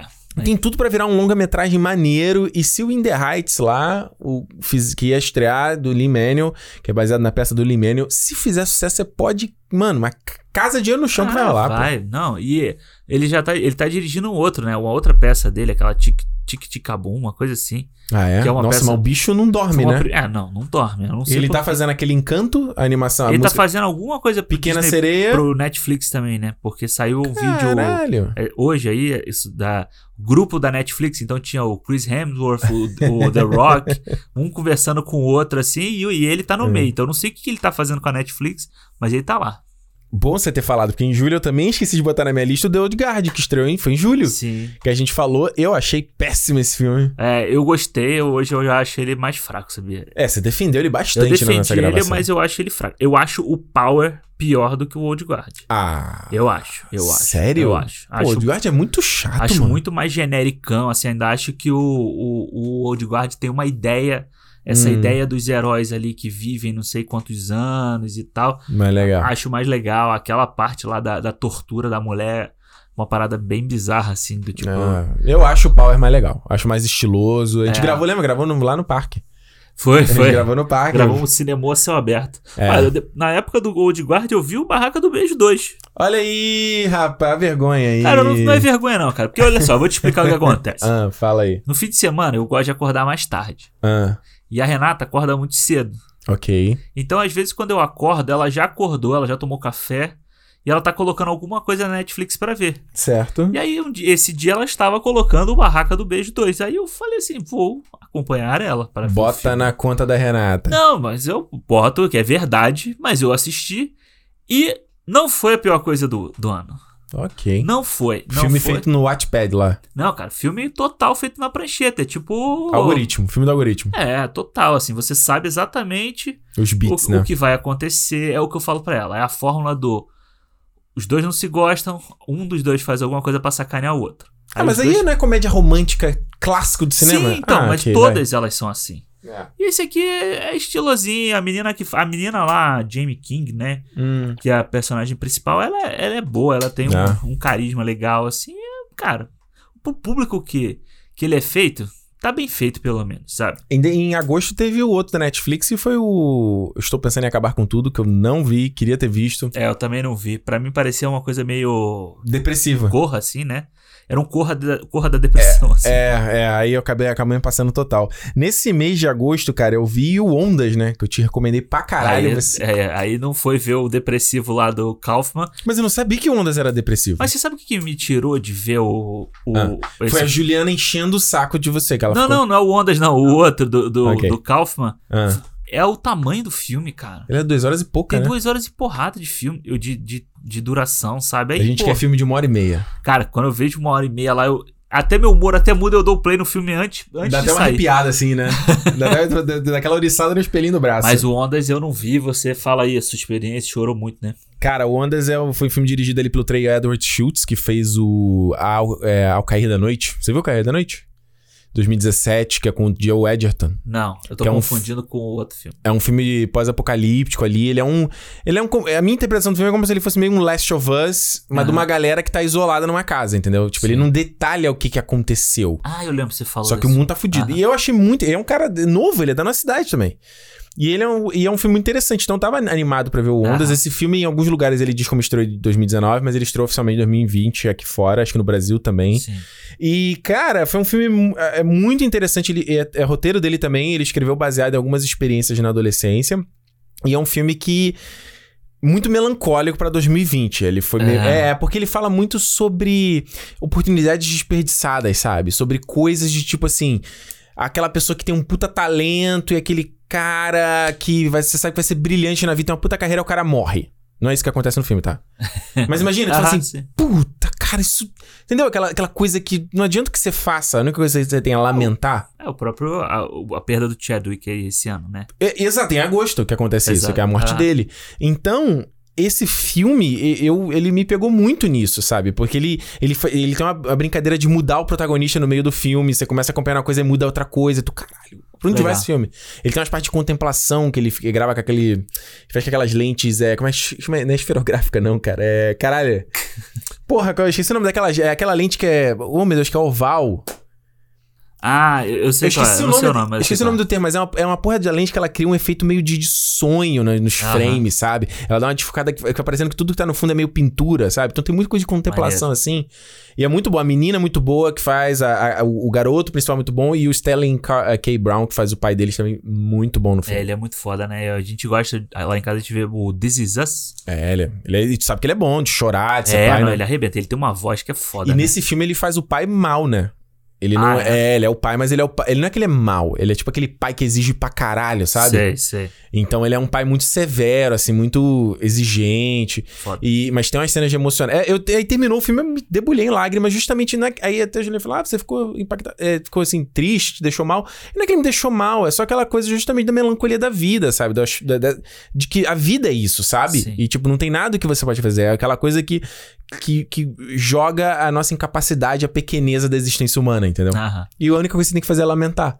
É. É a única coisa. Eu acho que o que me espantou desse filme foi você falar que acabou o filme se debulhou em lágrimas. Eu falei, ah, eu não quero isso pra mim. Ah, cara. mas aí vai ter de interpretação de cada um, da, É, da bagagem de cada um, não quer dizer. Mas ele é, mas ele não é um filme. fi- Ele é melancólico, eu tô falando. É, ele, sim, entendeu? sim, é aquela sim. coisa que gosto meio agridoce, mas é um filme muito estiloso, muito bacana e que, mais uma vez, é um cara novo fazendo. Então Eu vou foi. assistir ainda. Tá no, tá no Prime aqui, né? Tá no Prime aqui? Video, tá? É, no Brasil tá no VOD também. Ele não, Ah, é. não chegou no cinema, não. É Ondas, né? Eu gostei muito desse filme. Verei-lo. E aí? Ah, fala aí. é, fala aí. puxa agosto. Não, puxa agosto, eu já falei pra caralho. Agosto tem, tem. Puxa o glorioso aí, pô. O glorioso. É. O Salvador. É o O Salvador. Salvador. e aí, em agosto, os cinemas aqui em Vancouver reabriram. Estávamos terminando aí a, o que a, a primeira onda, né? Tudo estava É. melhorando. É, essa época do verão a gente foi pro parque, fez, É, aniversário, era assim, era deu um- pra se reunir um pouquinho. Era o papo de ter, tipo, em todo o estado, né? Em BC, como, vamos pensar em BC como é uma província, mas pensa como se fosse um British estado. Columbia, tá, gente? É, a gente fala, chama de BC. Onde fica Vancouver. É, é, era papo de ter, assim, 15 casos por dia, sabe? Novos casos, 10 É, novos casos. É, tava bobagem. Era, era, é, chegou a ser um nível ridículo, tanto que as pessoas alopraram e aí veio a segunda onda, né? E então, aí pronto. tivemos a, a oportunidade de assistir o Visionário. Ele ainda é visionário? Ou visionário é só o Zack Snyder? Porra, esse é quem o pessoal coloca. Não, só coloca J. Christopher Nolan, é, agora do, já, do diretor já não precisa de... Mais, não precisa né? mais, ele já virou Christopher Nolan aí com Tenet.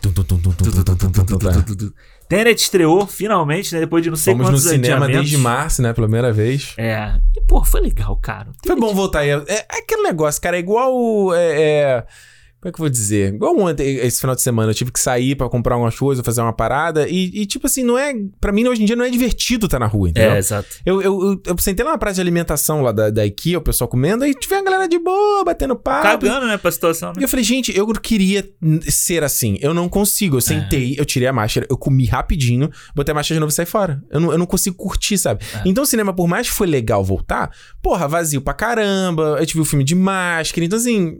É, é, é não é a experiência que a gente É. mais gosta do cinema, mas foi.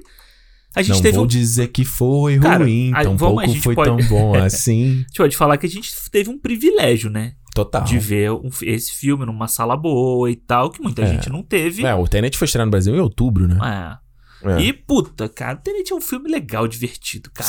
Eu gosto.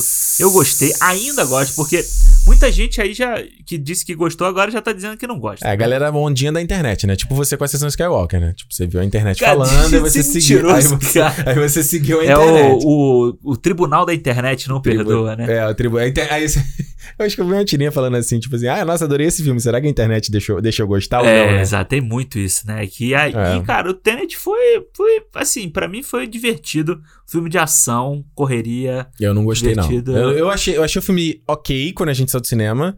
Quanto mais eu pensei sobre ele, menos eu gostei, assim. É um filme que... Eu já tava pra rever aqui, que agora que saiu no VOD. Eu queria ver, ver com a Juliana, porque ela não viu. Aí eu... Ah, Não, tá muito botar... caro. Ah, ah, vamos botar outra parada, vai. Vamos, vamos Não, ver ainda, outra coisa ainda aí. tá muito caro. Espera baixar o preço dele, daqui a pouco bate. E na semana, na semana seguinte, não, né? No, dois dias depois. Um dia depois. Foi no dia Foi seguinte. foi no dia seguinte. Aí fomos assistir os novos Não, Mutantes. peraí, que aí- não vai falar mais do Tenet, nada? A gente fez um programa inteiro do Tenet. Mas a gente fez sem spoilers. A galera tá querendo exigir os spoilers. né? ah, puta, tem que rever, né? Pra falar com spoiler com propriedade, né? Cara, Tem, eu, que, eu, tem que ver com legenda aí, cara. É, eu acho que o que legal foi de ver as pessoas assistindo o filme, principalmente quando ele chegou no VOD, mesmo galera gringa que eu seguia, era a gente falando, ah, cara, preciso botar a legenda, eu preciso botar a É, legenda. Então eu fiquei de gente. boa, porque eu falei assim, cara, então eu entendi até legal o filme. É, é, é. É, eu vi a Ana Maria Baiana lá. Ela Porra, falou a mulher sobre. mora há décadas nos É, Estados pô, a Unidos. mulher é, dire- é uma das diretoras do Globo de Ouro, sabe? Ela, o tanto de gente que ela fala em inglês É, e tal. não pô, só isso, eu vi gente que era nativo na língua. Aí eu achei bom que quando eu falei isso no meu vídeo que eu não entendi, gente debochou. Nossa, ele fala que entende inglês e não entendeu o filme. mora seja- fora do Brasil e não. Ou seja, quem falou isso não sabe porra nenhuma e nem fala inglês, porque não é assim que funciona a vida, né? Exatamente. Até porque, tipo, a gente não fala com as pessoas. Agora é porque a gente tá treinado, cara. Tá todo mundo falando de máscara. É. Hoje em dia aí a gente já tá treinado. Fala bem. Fala mesmo. Agora a questão é a seguinte, pra mim, só resumindo, eu acho Tenet pra mim é o sinal amarelo pro Nolan. Tipo assim, mano, e aí? Interestelar, Dunkirk e Tenet. Foi três, hat-trick.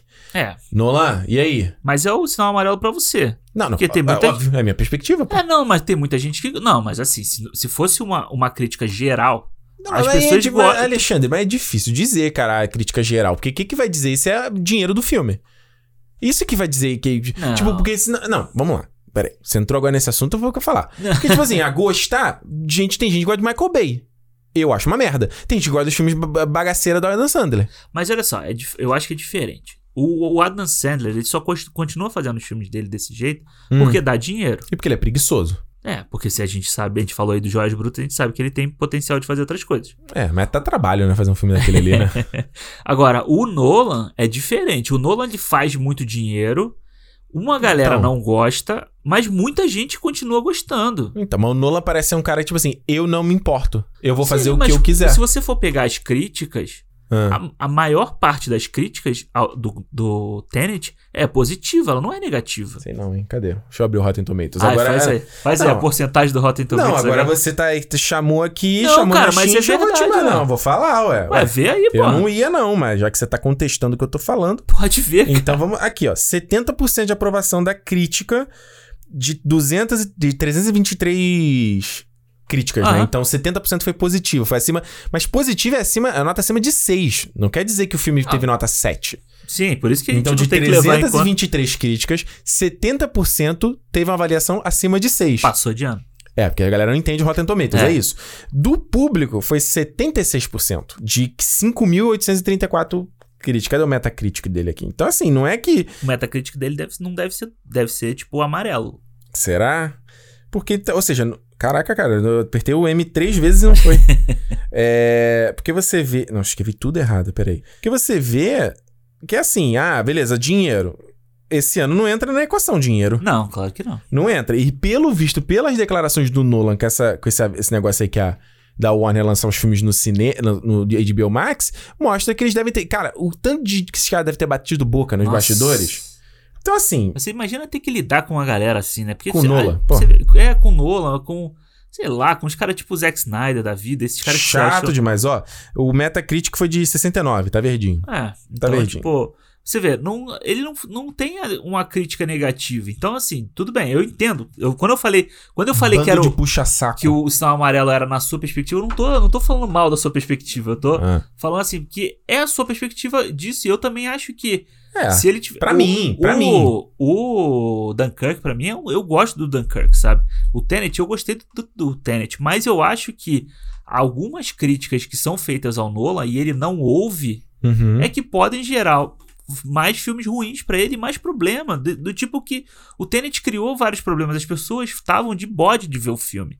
Exato. Sabe? As pessoas não estavam de boa vontade de assistir o filme. Exatamente, meu então ponto. eu acho que esse é o grande, o grande fator de problema do Nolan. Pois não é. ele ser um dire... dire- bom diretor, a gente sabe que ele é. O É, problema claro. é ele, tipo, porra, som. Presta atenção, caralho. Não vai fazer de birra assim, porque eu sou o visionário Christopher Ah, então, Nolan. é, mas, é, mas não, quando eu quis falar o meu sinal amarelo, foi exatamente isso que você tá falando. Eu não acho que ele ouve as críticas e não acho que ele vai melhorar nesses aspectos. Quer dizer, eu não sei se. O Tenet foi tão criticado que eu falo É. assim, mano, se ele não ouvir agora, desiste. Próximo filme dele não vai ter imagem, vai ser só som. Pô, tu não viu que ele disse que até diretor entrou em contato, os amigos dele, diretores, entraram em contato com ele pra falar do, do som? Então, Ah. tipo assim, mano, tem gente que. Se você não quer ouvir o público, o público não sabe porra nenhuma, cara aqui tá falando, é galera aí que. que- que- É profissional. porra, maluco, ouve aí, cara. É. Enfim. Tá aí, acabou meu hate sobre Então tudo bem. Passou ano novo, vida nova. Não é nem hate, cara. Eu tô tipo assim, sabe? Eu, sou, eu tô o Sterling K. Brown no Waves. Eu sou o pai exigente, que eu quero ver o melhor É, de um cara que eu tô acompanhando há vários anos. E que sei que faz filme bom, pô. Porque ele é, o, ele é o diretor da nossa geração que a gente tá acompanhando aí. Porra! Do primeiro ao. Exato, a todos falou os de todos os filmes desse puto, cara. É. Eu sou o cara aqui que gosto, defendo é, Cavaleiro das Trevas Ressurge, que ninguém gosta desse filme. Ninguém gosta, muita gente gosta, mas muita gente. de- a internet não deixa gostar. Eu não defendo, filmaço. Aço. Aço. Filmaço, porra, adoro. Toda vez que eu termino, eu, eu gosto, gosto. Mas fala aí, fala do Novos Mutantes aí, Não, vai. não tem nada pra falar. Eu só ia porcaria. falar que depois, de um dia depois, a gente fez essa merda do Novos Mutantes. Que Cara, porcaria. Esse eu teria visto em casa. Nossa, depois. Gente, É. Podia ter usado teu, teu ticket lá, viu? esse eu podia, vai. esse, esse foi, esse foi foda, cara. É, Esse Esse, foi foda. nesse mês aqui de agosto, agora que eu tô vendo, eu vi o Trent Busan, que eu não tinha visto ainda, que a gente foi gravar. Muito bom. Que foi muito. A gente não viu dois, né? A gente não viu que saiu esse ano também, a gente não viu. Ah, e a gente começou a série do 007 também, que tô aqui. Tropa de Elite 1 e 2 eu vi também que a gente gravou. Em, em- Foi legal. Esse foi, uma, foi um programa bacana de ver também, assim, do feedback da galera. De, É.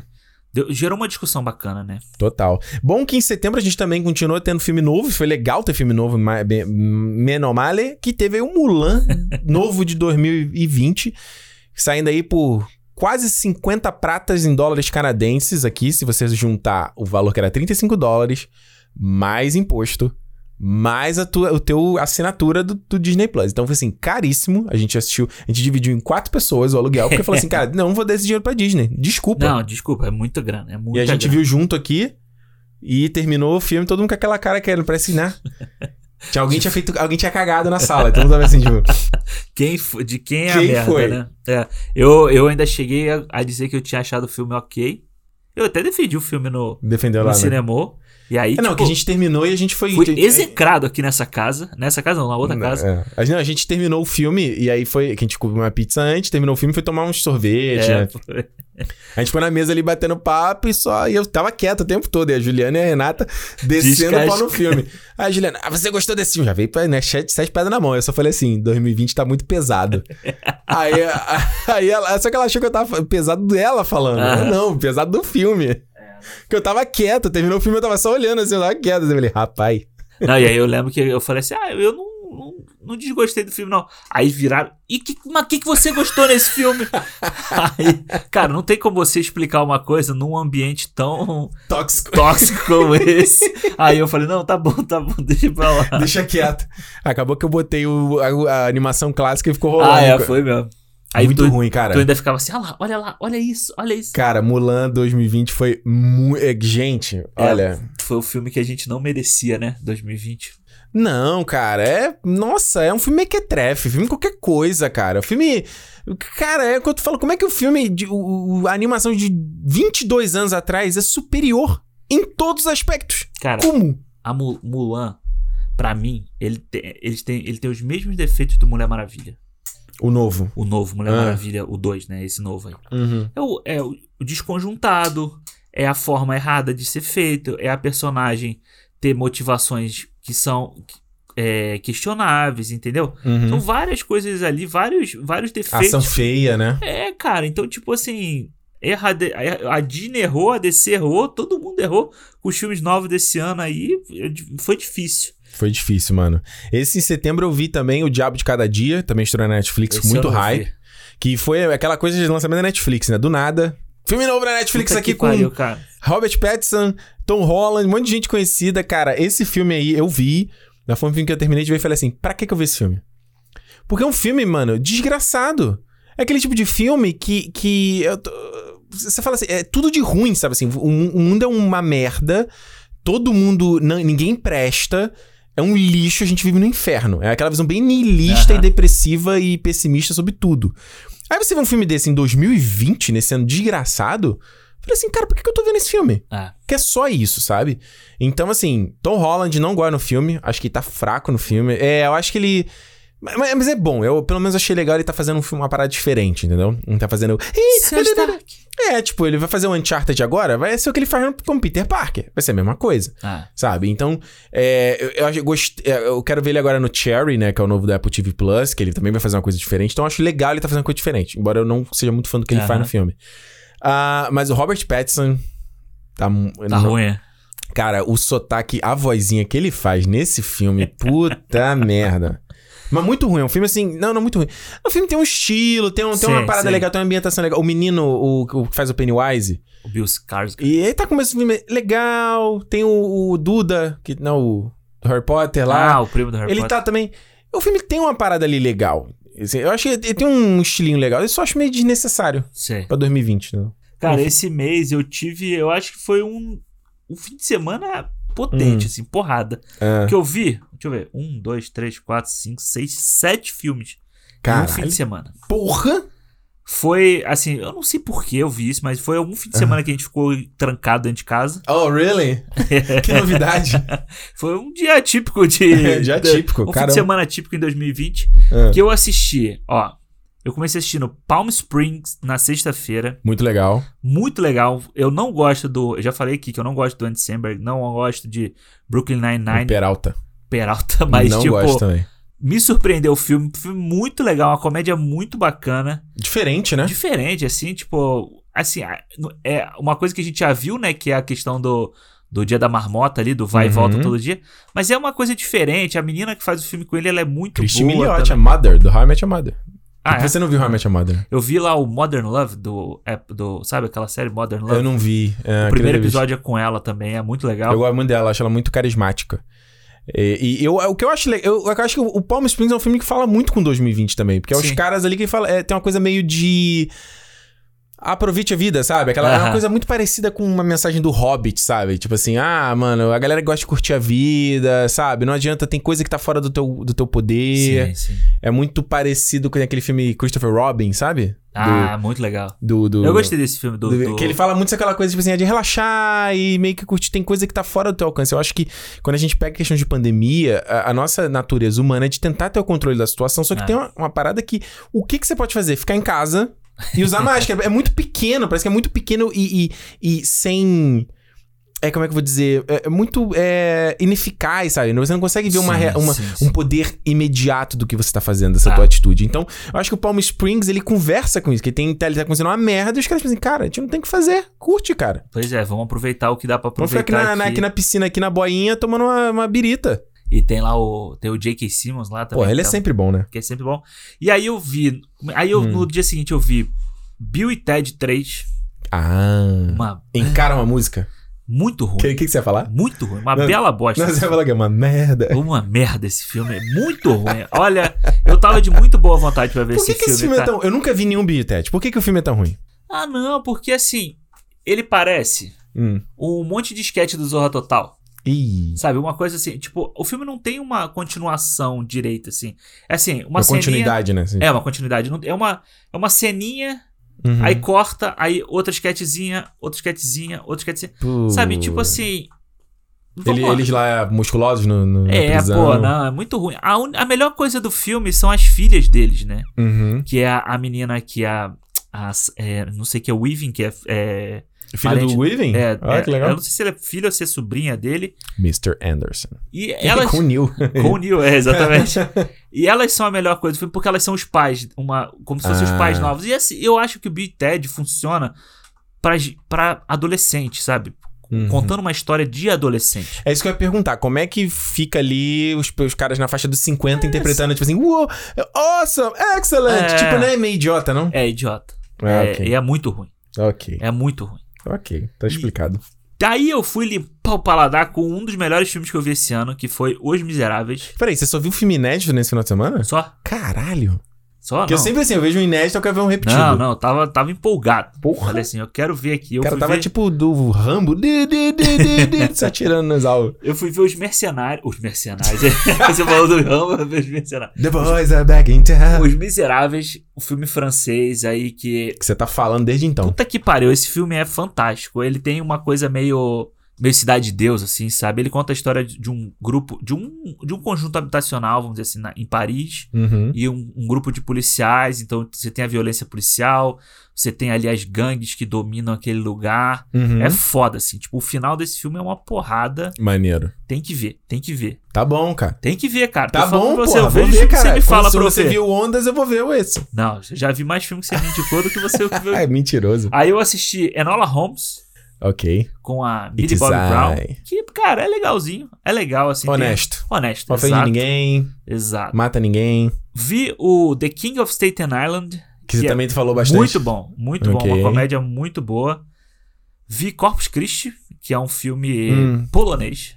Ô, louco. Tênis verde. É, mas é bem interessante a história de um cara que tá num reformatório e ele quer ser padre. Aham. Só que por ele estar em num reformatório, ele não pode ser padre. Hum. E aí ele foge do reformatório e vai parar numa cidade onde o padre morreu. Ô, e louco. aí ele chega lá e o pessoal acha que ele chegou pra tomar o lugar do padre, entendeu? Uhum. Então, e a cidade tem um trauma lá, um- é meio pesado o filme assim, mas é muito bom. Ah, legal. E terminei o fim de semana vendo o Greyhound. Ah, Apple TV Plus, Hanks, que ia sair no cinema, né? Ia sair no cinema, a Apple TV Plus comprou lá, né, pra, pra passar. Cara, olha, o filme é um filme de Batalha Naval, o filme do Batalha Naval. Aham. Muito melhor do que o Porque a Batalha história Naval. é bem simples, né? O navio tem que passar, as quadras de navios tem que passar por uma região e é uma isso. região que tá dominada por submarinos alemães. E o Greyhound é o nome do navio, é isso? Não, é o nome do submarino que Ah, tá ok. caçando eles. Ah. E aí eles vão ficar não sei quantas horas sem, é, tipo, ajuda aérea, essas coisas assim. Então, eles é uma vibe meio caçada ao tubo, ao tubo vermelho? Isso. Os caras dentro ali da parada. Isso. E, porra, é muito legal. Tom Hanks, mais uma vez, aí entrega bem pra caramba. E é legal, cara. Bem feito, uma tensão maneira o filme. Vale, vale a visita. Vale se inscrever na Apple TV Plus pra isso. Olha só, outubro a gente teve a grande surpresa de Bora, a fita de cinema seguinte. Esse aí que a gente ninguém esperava. E eu vou te falar que foi legal, cara. Acho que foi um filme bacana. Que é a, a gente tem aqui podcast sobre ele, obviamente, mas a- eu, eu, o mais gosto do Bora é justamente ele, ele ter. Teve eu vi gente criticando, ah, é a mesma coisa que eu vi no primeiro filme. E eu Muita não gente, eu, né? não, vi mais gente falando sobre isso também. Eu não concordo com essa crítica. Assim, é o personagem, então, tipo, sabe? É o personagem e o estilo dele é fazer uma comentário. Que, na verdade, nem o estilo dele, é o estilo do Sacha Baron Cohen, né? Porque Sim. na série lá que ele faz o Who, é, Who America é a mesma coisa. É, mas eu gostei da parte de storytelling que eles colocaram Sim. ali. A Maria Bakalova ali, tô doido pra ver o que mais que ela vai fazer, que a menina é boa, cara. Ela é boa. ela tá, tá aí nesse, no hype dessa, Tô seguindo ela. dessa Tô época. seguindo ela no. Instagram. E é, é- é bem legal. Eu acho que o, o Borá 2, ele, ele ganha muito quando ele inova Uhum. em várias coisas, né? Tipo, quando ele repete coisas, ele repete coisas do primeiro filme e aí fica chato, porque você já viu aquilo. Hum. Você sabe o que esperar ali. Mas, tipo, quando ele vai fazer lá, tipo, a, a questão da filha, sabe? Tem uma parte do filme que Hum. muda o foco. O foco passa a ser ela. É. Sabe? Então você vai acompanhar um, um outro ponto de vista. É, é tipo a mesma coisa do mockument- mockumentary ali, né? Uhum. Mas do ponto de vista de uma outra personagem, de um, de um e outro isso lado. foi assim. inteligente porque, obviamente, ele, ele até brinca no filme que ele não poderia fazer o filme exatamente igual, porque todo mundo conhece o personagem. Exato, ele virou uma figura pop. Então ele cria uma outra personagem e a mina segura a onda, Sim, sabe? não, e, é, e ela segura muito bem. Ela É? manda muito bem, assim. Aquele final ali deles dois é muito Eu bacana. acho que acaba tendo mais coração do que eu tava imaginando, sabe? Sim, é. Eu acho que, inclusive, essa parte toda da- relação dele com a filha, gente- ninguém eu acho que tava esperando isso. Ninguém. Todo mundo foi esperando a porrada no, no governo do É, Trump. É o que a gente até falou, é, falou no programa. Tipo, a gente esperava a porrada, aí a porrada não foi tão forte, mas teve, foi surpreendido. Eu acho justamente que eu falei, pô, então, foi diferente, então não foi igual, sabe? É, é. Enfim. É, e a gente teve também Sete de Chicago, né? Aaron Sorkin aí, a gente tava na expectativa pra ser lançado. Filme legal também, obviamente tem Cinemou aqui do. É, foi a nossa dobradinha. né? Nossa dobradinha com Thiago Romariz e, e, né, esses dois filmes aí que Sacha Baron Cohen.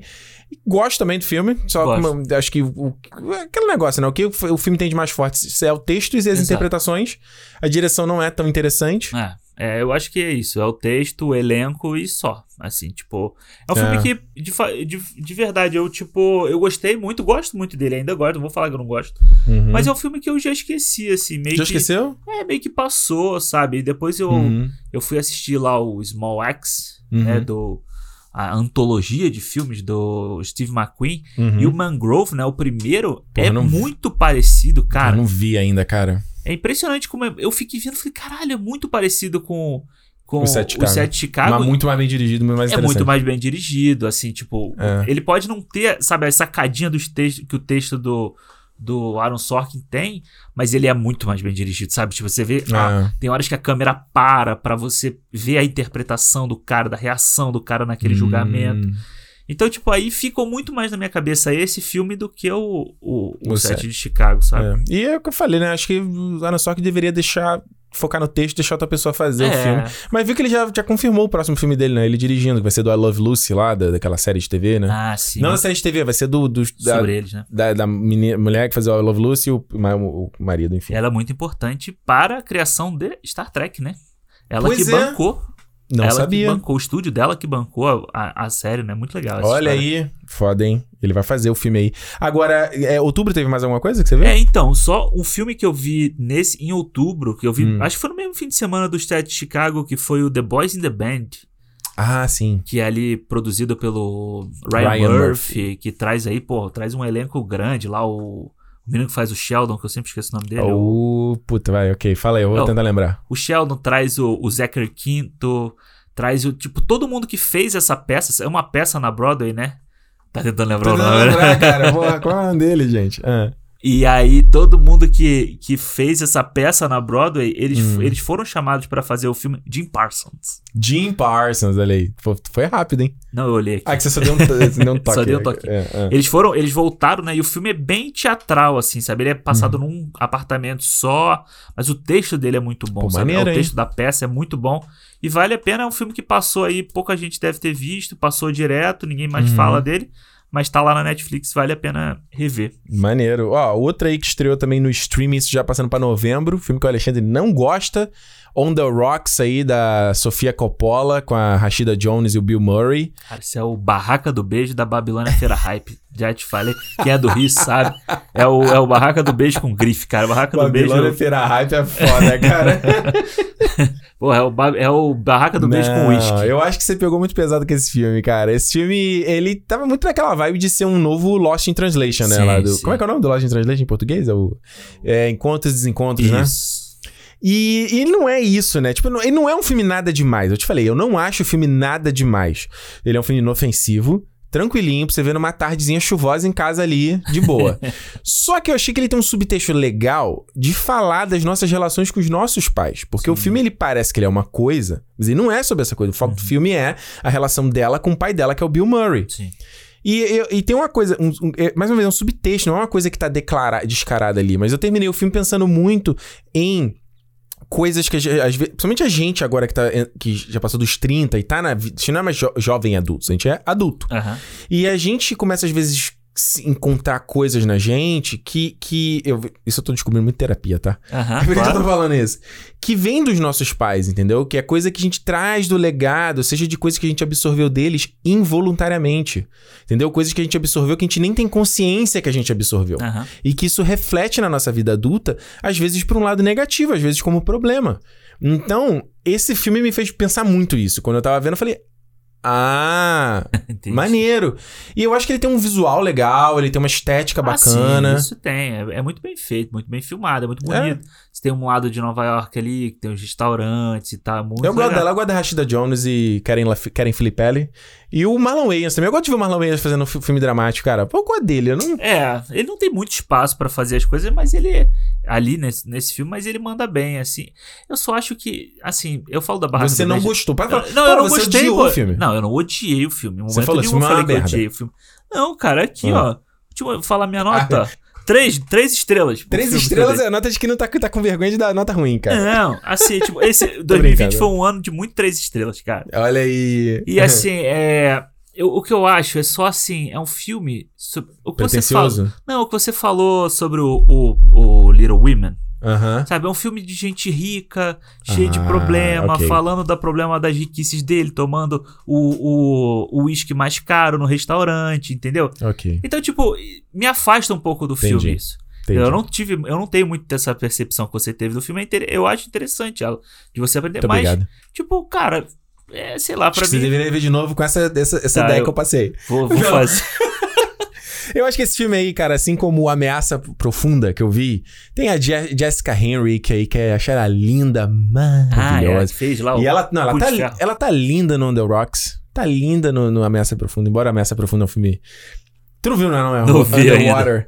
É um filme que estreou no começo do ano também ali com a, com a Kristen Stewart.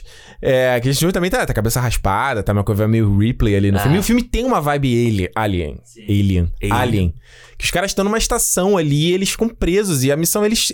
O filme é eles escaparem da parada. Ah, Cara, aí é que eu tô falando. O filme, ele tem uma direção bacana, ele tem um visual legal, mas é um filme que, cara, é. é- Primeiro que você não consegue ver as coisas, que é tudo escuro pra caceta.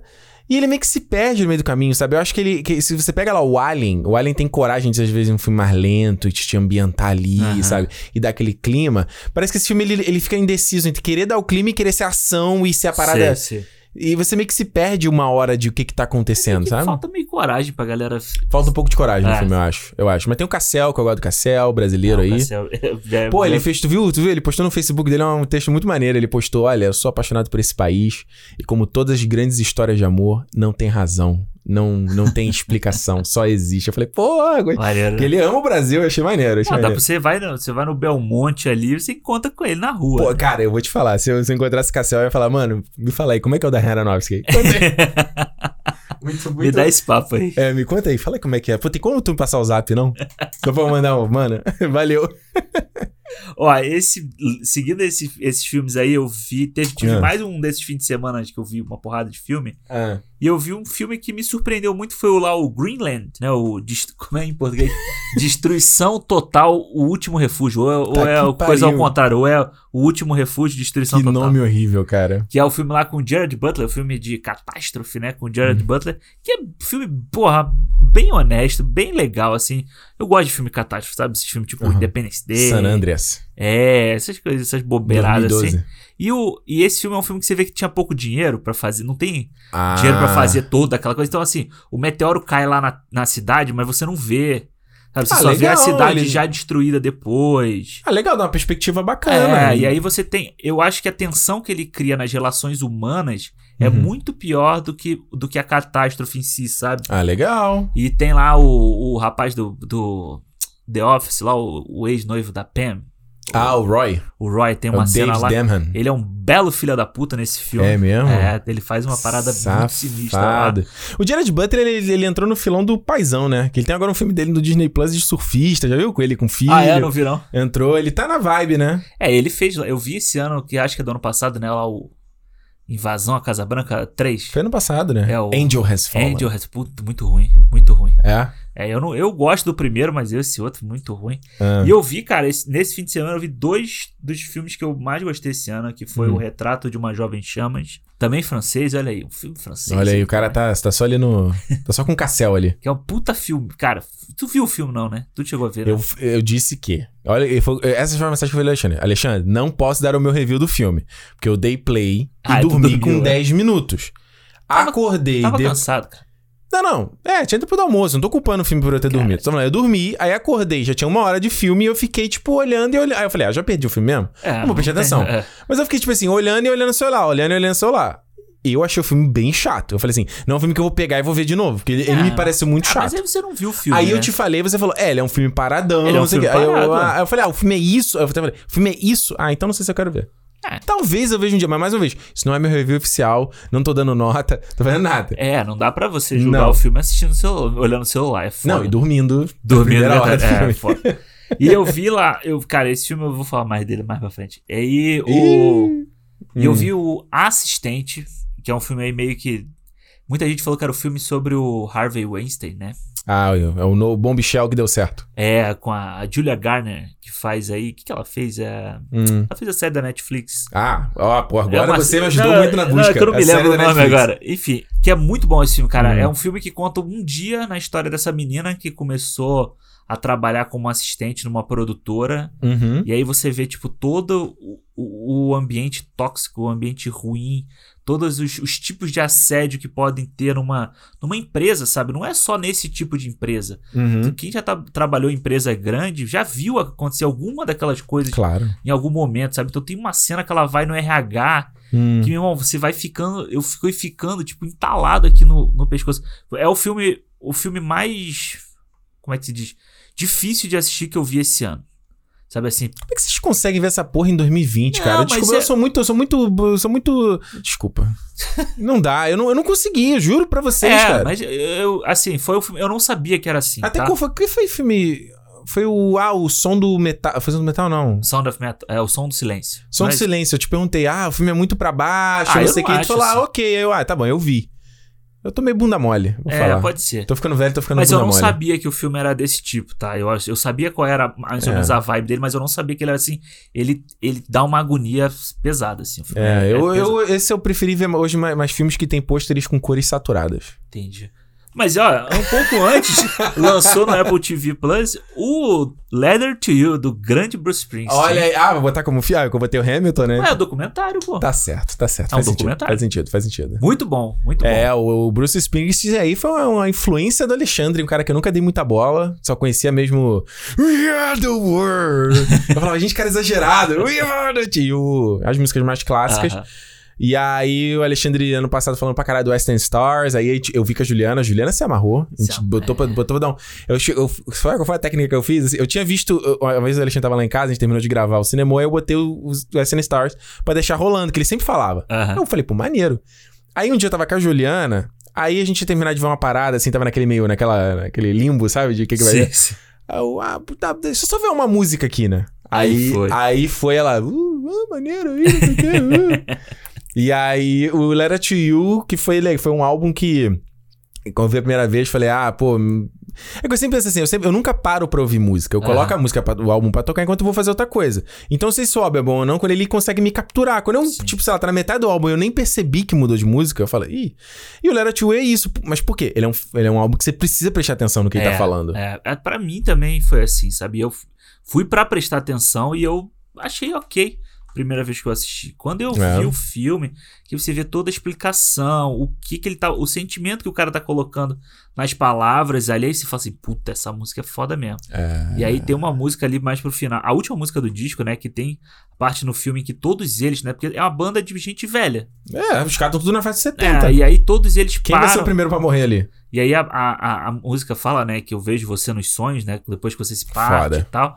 Tipo, aí todos eles param e eles ficam pensando sobre aquilo. Eu tô ficando até arrepiado falando. é, é, é bem forte. Eu dei uma, dei uma belíssima chorada nessa hora. É mesmo? Largado. Largado no so... Estava sozinho, porque a Renata Ah. não ia ver mesmo. É porque é bem melancólico, em preto e branco. É. Eles gravam lá na, na, na cabana lá, A no neve. de neve. e eu vou te falar, hein? e com esses dois aí, ano passado o SN Stars e o Letter to You do Bruce Springsteen, e esse ano a gente teve o da Taylor Swift também, né? Do Folklore, né? Aham. Que ela lançou. Porra, podia virar uma modinha aí, hein? Sair álbum com esses, esses Sim, documentários podia, visuais. Porra, é muito maneiro, cara. É, É, vai muito. sair um da Billie Eilish aí na Netflix. Ah, esse eu passo. Esse Como é que parça. é? é Sula Miranda, não? É, É, Roberta Miranda. Roberta de. Roberta Miranda. Olha, é, uma ex-namorada minha falava que era olhar de Sampacu. Que eu acho que é pe- tipo de peixe que tem esse olhar meio caído, assim. Enfim. Olha só, em novembro, em novembro estendeu que a gente viu bastante coisa. Primeiro que eu vi todos os X-Men, né, pra gente gravar aqui, agora que eu tô Caralho, vendo. mesmo. Ah, eu vi o Convenção das Bruxas novo aí. Remake com a Anne Hathaway que estreou no HBO Max. Meus amigos, que filme ruim pra cacete, cara. Olha, é, o, o Convenção das Bruxas eu não lembrava do original. Eu lembro lá com a Angelica Houston e tal, mas eu devo ter assistido, sei lá, uma vez quando era criança, eu nunca vi. Então não era assim que eu tava comparando com o original. Eu só, lembro, eu só lembro assim que a Angelica Houston maquiada, quando elas tiram a fantasia, era assustador. Era foda, né? É. E aí aqui é um, esse aqui é CGI, né? Tipo, ela, ela é careca, tem aquela. Mas até funciona, ela tem uma bocona e tal, mas é, um, é, um, é uma outra estética pra Ah. galera de agora, entendeu? Mas o filme, cara, é uma. Eu não consigo nem descrever, cara. Ele é mal feito, sabe? Ele é desconjuntado. É, eu lembro quando eu vi o trailer, eu falei assim, isso? mano. onde que o Zemex foi se meter, né? O filme não tem ritmo, é uma, é uma, uma bobeirada do começo ao fim, sabe? Eu acho que aquele tipo, tipo de filme que eu acho que só uma criancinha bem pequenininha vai ter graça de ver, Sei. sabe? E ele termina meio do nada também. Eu já falei, mano, acabou? É sério? eu acho a Anne Hathaway tá legal no filme e o Stanley Tucci tá legal no filme também. Mas é isso. Nem a Octavia Spencer salva. Não, eu não, ela é igual. É, mano, ela, faz Spencer, ela papel faz o mesmo sempre, né? papel Ah. todo o filme, cara. É isso. Cara, essa época eu vi Hum. um filme que, assim, eu não gosto de filme de terror, mas fui assistir lá o His House, o, o Porra, que eu não ficou para trás. Queria ter visto esse filme. Muito bom filme, cara. Muito bom filme. Assim, me surpreendeu. Assim, é um, é um terror meio na vibe Corra, Nós, sabe? Essa coisa que traz o social, assim, sabe? Pra falar. Lovecraft Country aí fazendo escola. É, porra, então, tipo, foi uma surpresa muito boa, assim. E vale a pena ver o filme curtinho, uma hora e meiazinha ali. Uhum.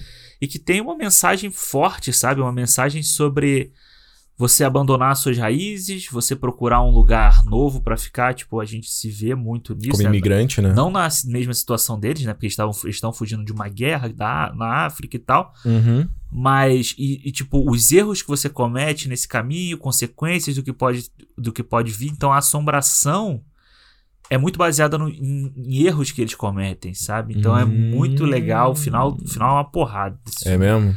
Vale muito a É isso muito eu queria ter visto, ver. mas fiquei com, fiquei com medinho. Ficou com medinho? Não, medinho. precisa Fiquei, medinho. Não, medinho, não. Fiquei tipo assim, ah, vai ser um filme pesado, triste. É. E- Eu não tenho problema de filme triste, só que Sim, 2020 não deu pra mim, gente. Não deu. Ah, esse fim de semana aí, eu, eu, foi um fim de semana que eu vi três documentários. Olha esse. É? Foi, foi muito bom esse ano que eu assisti bastante documentário. Assim. Eu assisti o Fireball lá do Werner Herzog, Ah, que é Apple sobre meteoritos, sobre como os meteoros, os meteoritos, eles influenciam na história da humanidade. Olha aí. A Renata tava dormindo, aí ela acordou e falou assim: Alexandre, o que você tá vendo? Eu falei: é um, um documentário sobre meteoro. Aí ela, mas por que, que você tá vendo isso? É, só se você parar a pensar que a gente tem estação do ano por causa de meteoro, né? pois é. É, E é muito legal, coisa do Islã, cara. Coisa que, Foda. que envolve Aquele que você falou dela do meteoro que ninguém nunca de tocou, né? Meca, né? Ali o centro da, daquela praça de Meca ali é muito. Deu vontade de ver esse documentário, eu quero ver ele aí. Não, vê, vê que é bem legal. Ó, dezembro eu vi o. A gente tá falando de documentário aqui, eu vi o do documentário do Bee Gees, né? Do HBO Max. How Can Ah, You legal. Mend a Broken Heart? Como você pode colar um coração quebrado? E, mano, o Bee Gees é um. Eu sempre gostei de música velha, né? Então, desde que eu era criança, eu curti o Bee Gees. Eu lembro quando eu comecei a ficar mais velho, assim. Aí que eu. Que você vai desenvolvendo o teu gosto, né? Tinha. Rolava muito aquele DVD deles, né? One Night Only, lembra? Que sempre tu ia na casa de vídeo tava rolando sim. lá. Meus era- pais têm esse DVD. Não É, era? muito legal. e aí que eu comecei a prestar mais atenção e tal. E, e o, mas o Gees eu sempre conhecia só as, as mais tradicionais, principalmente a era disco deles. É, a, a, o embalo de sábado à noite, né? Pois é, e esse documentário foi muito legal, porque ele vai desde o começo da origem dos caras, os caras vêm da Austrália, né? E é muito interessante que eles brigaram, eles se separaram a banda, e se reuniu de novo. E os dois irmãos ali, o Barry Gibb e o. Eu esqueci o nome, o Maurice. É nome. Barry, Andy e Maurice, né? São. É, é o Maurice que é o primeiro que morreu. Isso. É o segundo, desculpa, é o segundo que morreu. Não, o primeiro que morreu é o, é o, é o que usava óculos. É, não. O primeiro que- é o cara do teclado, né? Aquele que É, o Maurice morreu depois em 2012, eu acho. Ah, E eles brigaram, eles tinham um problema de ego. E aí é muito legal que mostra é, como. Eu gostei muito primeiro da estética do documentário, da pegada do documentário. Ele é muito rápido, muito ah, ágil. legal. E ele tem uma frase muito bacana do Barry Gibbs falando que a, que a vida é percepção e memória. E eu fiquei assim, caralho, é isso, cara. A- a- o que você entende como vida, o que você percebe do seu mundo à sua volta e as lembranças que você tem. É. E ele falou, então, o que eu vou contar aqui, os meus irmãos, eles teriam uma outra percepção e seria completamente diferente. Legal. Então, é muito melancólico porque é, é, é, fala, é, os caras que são tudo idosos já, tá tudo super, os caras tudo velho, e todo mundo que aparece no filme tá todo mundo velho e tal, então é, ele é melancólico por esse aspecto, mas é legal que mostra como o Bee é uma banda camaleônica, que eu não conhecia isso, porque eles se moldaram com o tempo, então eles começam nos anos 60 numa vibe meio Beatles, Sim. música romântica e tal, aí eles vão evoluindo até chegar nos anos 80 com a era disco. E, que os- e mostra, cara, tem um- mano, é muito maneiro que eles falam da indústria fonográfica e de como o, o disco era uma parada que. é, Os anos 70, né? Que é o disco. Explodindo. E aí parece que gira a chave e todo mundo começa a demonizar disco. Sim, porque associava muito com negro, com gay. É. E, tipo, tinha grupos de, de, de extrema-direita que usava isso pra atacar. E o Beatles virou o retrato do que que era música disco. Então os caras tiveram que se adaptar de novo, sabe? Então é muito maneiro. Mostra como o Barry Gibbs criou aquele, esse falseto dele. É. Que ele não tinha. É muito maneiro, cara. Eu achei o documentário bem, bem legal. Pô, eu, eu tô doido pra ver, tá lá na minha, na minha lista pra assistir. É. E é, é, o, o Gees eu sempre gostei e eu sempre disse que se o Mamma Mia tivesse uma continuação, eles tinham que esquecer, deixar o ABBA de lado pra não repetir as músicas Claro. e tinham que usar as músicas do Bee Gees. Eu acho uma excelente Que ideia. tinha que ser, ser feito desse jeito, sabe? Porque tem muitas músicas muito legais ali. E tem música não só dançante nessa fase disco, mas tem tem muita música muito bem emocionante, cara. É, De, tem- de, de interpretação que é forte, cara. é forte, é muito legal. É, vai lá. E, cara, esse- falando Duas em... horas de programa, Alexandre. Uxi, ainda nem acabou o ano, né? Ainda estamos chegando Não, mas vamos lá. É o, Não, o é. primeiro do ano tem que ser especial. E aí, tipo, é, eu vi um filme que foi um filme que, que eu fiquei bem, assim, emocionado com, com a parte final dele, Hum. que foi o Uncle Frank, o tio Frank. Muito legal. Vi recentemente. Que é legal. muito legal, cara. A atuação do Paul Bettany ali nesse filme é muito legal. Uma coisa. É um filme bem assim. Simples também. Simples, mas é, é, é doce, sabe? Uma coisa doce, uma coisa bem assim. ingênua, sabe? Uma, uma, uma forma como ele trata o assunto de uma forma É. muito frá- frágil, assim, que é muito interessante. O filme que pouca gente viu também, assim. É aqueles filmes que Hum. estreiam e a galera não vê, sabe? Porque fica perdido no, no algoritmo do, do Sim. streaming. Mas vale muito a pena ver, porque É. é, um filme que, que, que tem uma mensagem bacana, sabe? Que- É, eu, eu concordo. Eu vi semana passada e gostei pra caramba também. Acho que eu, eu gosto muito do Paul Bettany, embora ele seja um cara que eu tava até lendo aí que ele, é ele se ferrou meio, né? Ele, a carreira dele meio que flopou. É total. É, ele, ele era um cara que explodiu lá com o Código da Vinci, né? É. Aí ele faz, ele começa a fazer filme como ele faz aquele o Pastor, né? Aquele Preach, Preach, acho que é o Pastor, né? Ah, é. em foi. 3D. Aí ele começa a flopar a um ponto que ele começa a fazer, tipo, coadjuvante no filme lá do Johnny Depp, lá, o Mordecai, sabe? qual é? Putz. E, a, e que a carreira dele foi meio que salva pela Marvel, assim. Ele tava fazendo ali as dublagens do Jarvis, mas era uma coisa muito pontual. Ah, E aí ele, ele tava, sei lá, eu, eu acho que foi, eu vi uma entrevista dele falando, tava no Hollywood Boulevard, tinha saído de uma reunião e tava assim, tipo, cara, o que eu vou fazer da minha carreira? E ele recebe a ligação do Kevin Feige pra ele interpretar o Visão no Era de Legal. Ultron. E é muito foda, porque o cara tá hoje aí como, né, vai ganhar a série, Vai o ganhar a WandaVision e tal. Então, eu, eu concordo com você, eu acho que é um filme que se passa ali nos anos 70, né? Isso. E é um elenco bacana, tem a Margot Martindale, tem o pai dele, eu esqueci o nome do ator, mas é o cara que faz o Corra também, que gosta dele. Isso. Não, e tem o, o cara que faz o, o marido dele, né? Muito bom. Que é muito legal. A menina que faz o. Eu esqueci o nome dela também, que faz a. Ela fez o. A I'm Not Okay With This, da Netflix. Ela Isso. faz o It.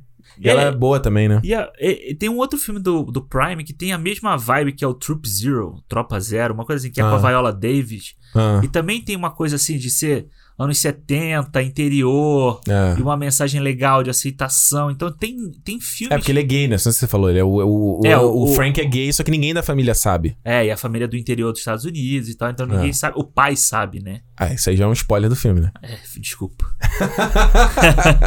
mas. enfim. Mas é bom, mas vale ver, o filme é legal. Não, veja, é veja, é um filme legal.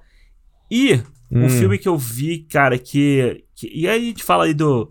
De dezembro, né? Que da, da emoção. Que eu tava falando de, de emocionar muito. Hum. Foi o A Voz Suprema do Blues. Com o. Com a Viola Davis, que eu acabei de falar. E com o Chadwick Boseman, que, puta, mano, eu. Umas duas vezes me deu uma derrubada esse filme, assim, sabe? É. Principalmente no monólogo dele quando ele ele desafia, né? Ele, ele Desafia Deus. Deus, na, é puta, é muito forte. Assim, Que ele fala, né? Dele, se você. Que tem um dos caras da banda que ele tem, é muito religioso. Ele É. fala: ah, se teu Deus é tão poderoso, me diz, é, acerta com raio agora. Qual é que é? Não sei o quê. É muito foda, porque você começa. é, quebra a parede entre o ator e personagem. E você fala assim: pô, o Chadwick tá ali um cara que tava é, tendo ascensão da carreira, tem uma doença, sabe que vai morrer. Então você imagina até que será que, né? Parece que é ele que tá falando aquilo ali, sabe? Revoltado com, com tipo, pô, perdi, eu vou morrer, sabe? É. E o quanto que ele usou disso pra atuação, né? É. Tipo, pra, pra impulsionar e pra ajudar ele na atuação. O cara tá aí. Pode ser mais um, dos Oscar póstumos da, da história. é. Pode ser ele, né? Porque, tipo, a atuação dele é fantástica, assim. A Viola Davis, eu acho que Ela tá, tá, eu, eu gostei pra caralho. fodaça nesse filme. Ela toda a maquiagem dela. Ela não ali. parece ela. É, exatamente. Ela não parece. Eu, eu, eu não sabia que esse filme era baseado numa peça, né? Lá do August Williams, né? É, que é um eu- cara que. Um, um teatro, teatrólogo que se fala, né? Que escreve peças de teatro, sempre baseado na história negra, né? Então, aquele filme da Uma Barreira Entre Nós, né? O Fences, que o Fences. Denzel Washington dirigiu, que deu o Oscar pra Viola Davis, é baseado numa peça dele também. E fala muito sobre, né? Os, os blue collars, né? Que são É. já a classe operária negra americana. É um filme que eu gostei muito, o o Barreira Entre Nós. Eu nunca vi. É, é bem legal. É um filme. É. E é, uma- é a mesma, é assim, é a mesma vibe desse filme do. Da Voz Suprema do Blues, que eu não sabia que era baseado. Aham. Eu fui ver depois de terminar Eu o filme. também. Porque ele se passa no mesmo ambiente, os caras estão conversando e tal. Tu fala, tá, e aí? Não vai pra outro lugar? Não, não, não. Pra onde vai esse filme, entendeu? No Porque máximo ju- eles sobem, né, pro estúdio, né? Pois é, porque justamente é um teatro, então ele se passa nos mesmos cenários e o, e o Fences ele se passa no quintal da casa, quase o filme inteiro Legal. sabe? E é só o diálogo. E, e eu gosto muito do filme, cara. Achei bem, bem bacana. Acho que é um filme que você falou. Acho que tem esse. esse ele, ele. A direção dele talvez não seja tão interessante quanto o do Barreira Entre Nós, do quanto o Fences. Acho que o, o Denzel faz uma parada mais enérgica, com um pouco mais de, Sei. de vitalidade naquele filme, enquanto esse aqui acho que falta um pouco esse aspecto. Mas eu acho que o filme ganha no texto e no, no- nas interpretações dos dois É, ali. tem uma parte que a- que a Viola fala ali, né, da questão do. De, de por que ela é daquela forma, né? Por que ela age daquela forma que é do caralho. Quando você. Ela é uma pessoa muito difícil, mas por que, que ela era uma é, pessoa quando muito você difícil? né? entende, né, por que, que ela é daquele jeito. Então, tipo, puta. Ela fala, né? Eu sou, eu sou quem eu sou, não sei aonde, mas é que eu não sou nada e se eu, não, se eu deixar, o pessoal vai montar em mim. Exato. Então, tipo, puta, é, é, é, uma, é foda. Esse filme foi, ficou muito comigo. E vale dizer, na Netflix tem também, eu não vou lembrar o nome agora, mas na Netflix, se você botar o August Williams ou a Viola Davis, tem um especial é, com a Viola e o Denzel Ah, é. sobre o August. Eu tô só falando o nome dele errado, August Williams, August Eames, que é o, é esse, o escritor né, das peças, é, com jovens adolescentes tentando interpretar os trabalhos dele. Tem na Netflix, tem um documentário, também tem um making-off do Sim. filme, também na É Netflix. vozes do não sei o que, né? Essa... Isso, tá na Nossa. minha lista aqui em algum lugar, mas agora não vale procurar. Mas tem aí, quem gostar do filme vale ver, tá? É, e o Denzel Washington, ele é produtor desse filme, né? Ele é produtor ele é desse filme. produtor desse filme. Então, também. muito, é bem legal ver o Denzel focando de contar essas histórias, sim, sabe? Sim, e é foda. Ele é foda, né? Eu adoro É. Denzel Washington, cara. É, E ele é um filme, esse só pra fechar essa voz suprema do blues, é legal que ele termina sem. Ele não é um, ele não é um filme sobre assim a história do blues, É, essa grande. não. Ele não ter, ele nem te conta assim, ele termina, o filme termina, né? Aquela coisa, ah, aí a Marines fez isso, É. bibibi, bobobó. Não, tem as fotos deles do, do antiga, que é bem legal, mas o resto, mano, você tem que procurar. É, você vai saber. Ele tá contando aquele momento, aquela história que ele. É. aquilo ali. Aproveitando esse gancho, Alexandre, eu trago aqui Amarelo. Do Ah. Emicida, que chegou na Netflix também. E vou te falar, foi muito legal, porque esse esse especial documentário. Eu nem chamaria show, né? Porque é menos música. É, mostra metade da música ali, um pedacinho da música. Pois é. né? Eu, pra mim, é brincadeiras à parte aqui, mas é tipo um Hamilton brasileiro, cara. Que Sim. foi bem legal de pegar o Emicida. Eu não, não conheço tanto trabalho do Emicida e também não, as músicas nunca parei pra ouvir Aham. e pegar e tal. Mas achei muito legal porque ele também, assim como o Marines em outro aspecto, ele conta da história negra e, e a- o papel da história negra na cidade de São Paulo, na construção da cidade de São Paulo e a- as influências. Como a gente tá falando aqui, ele mostra como ele é um produto desses artistas que vieram antes Sim. e que, com sorte, ele vai ser esse cara pra próxima galera. É. Ele não fala isso, mas É. isso fica implícito, sabe? Então, é, é, é, é bem legal porque eu brin- brinquei aqui com a coisa de ser o Hamilton brasileiro, porque quando a gente falou aqui sobre o Hamilton, a gente comentou que, pô, a gente queria ver obras assim sobre a história brasileira. Então é bacana porque eles falam sobre várias coisas que eu nem fazia ideia. É, a gente não conhece, né? Coisa que tá É. fora do, do- dos livros, vamos dizer assim, dos livros de, Ninguém conta. escolares, né? Ninguém conta. É, é muito legal e ele tem um trabalho de animação ali que é muito bem feito, É. bem lúdico, a forma como ele tá contando. E é muito bonito, cara. Tem uma O parte. texto é muito bom. É, a parte ali que ele fala sobre como os caras, né? e aí, quando ele entra na parte da pandemia, né? Uhum. E que ele vai falar sobre artistas brasileiros negros que foram pra Paris pra cantar alegria, né? do- Uhum. quando acabou a gripe espanhola. Tipo, porra, você fala assim, caralho, a gente tem que valorizar mais o nosso país, né? A nossa a arte, a cultura do, É, fala isso, a do arte. Brasil. A arte, cara, é- eu acho que.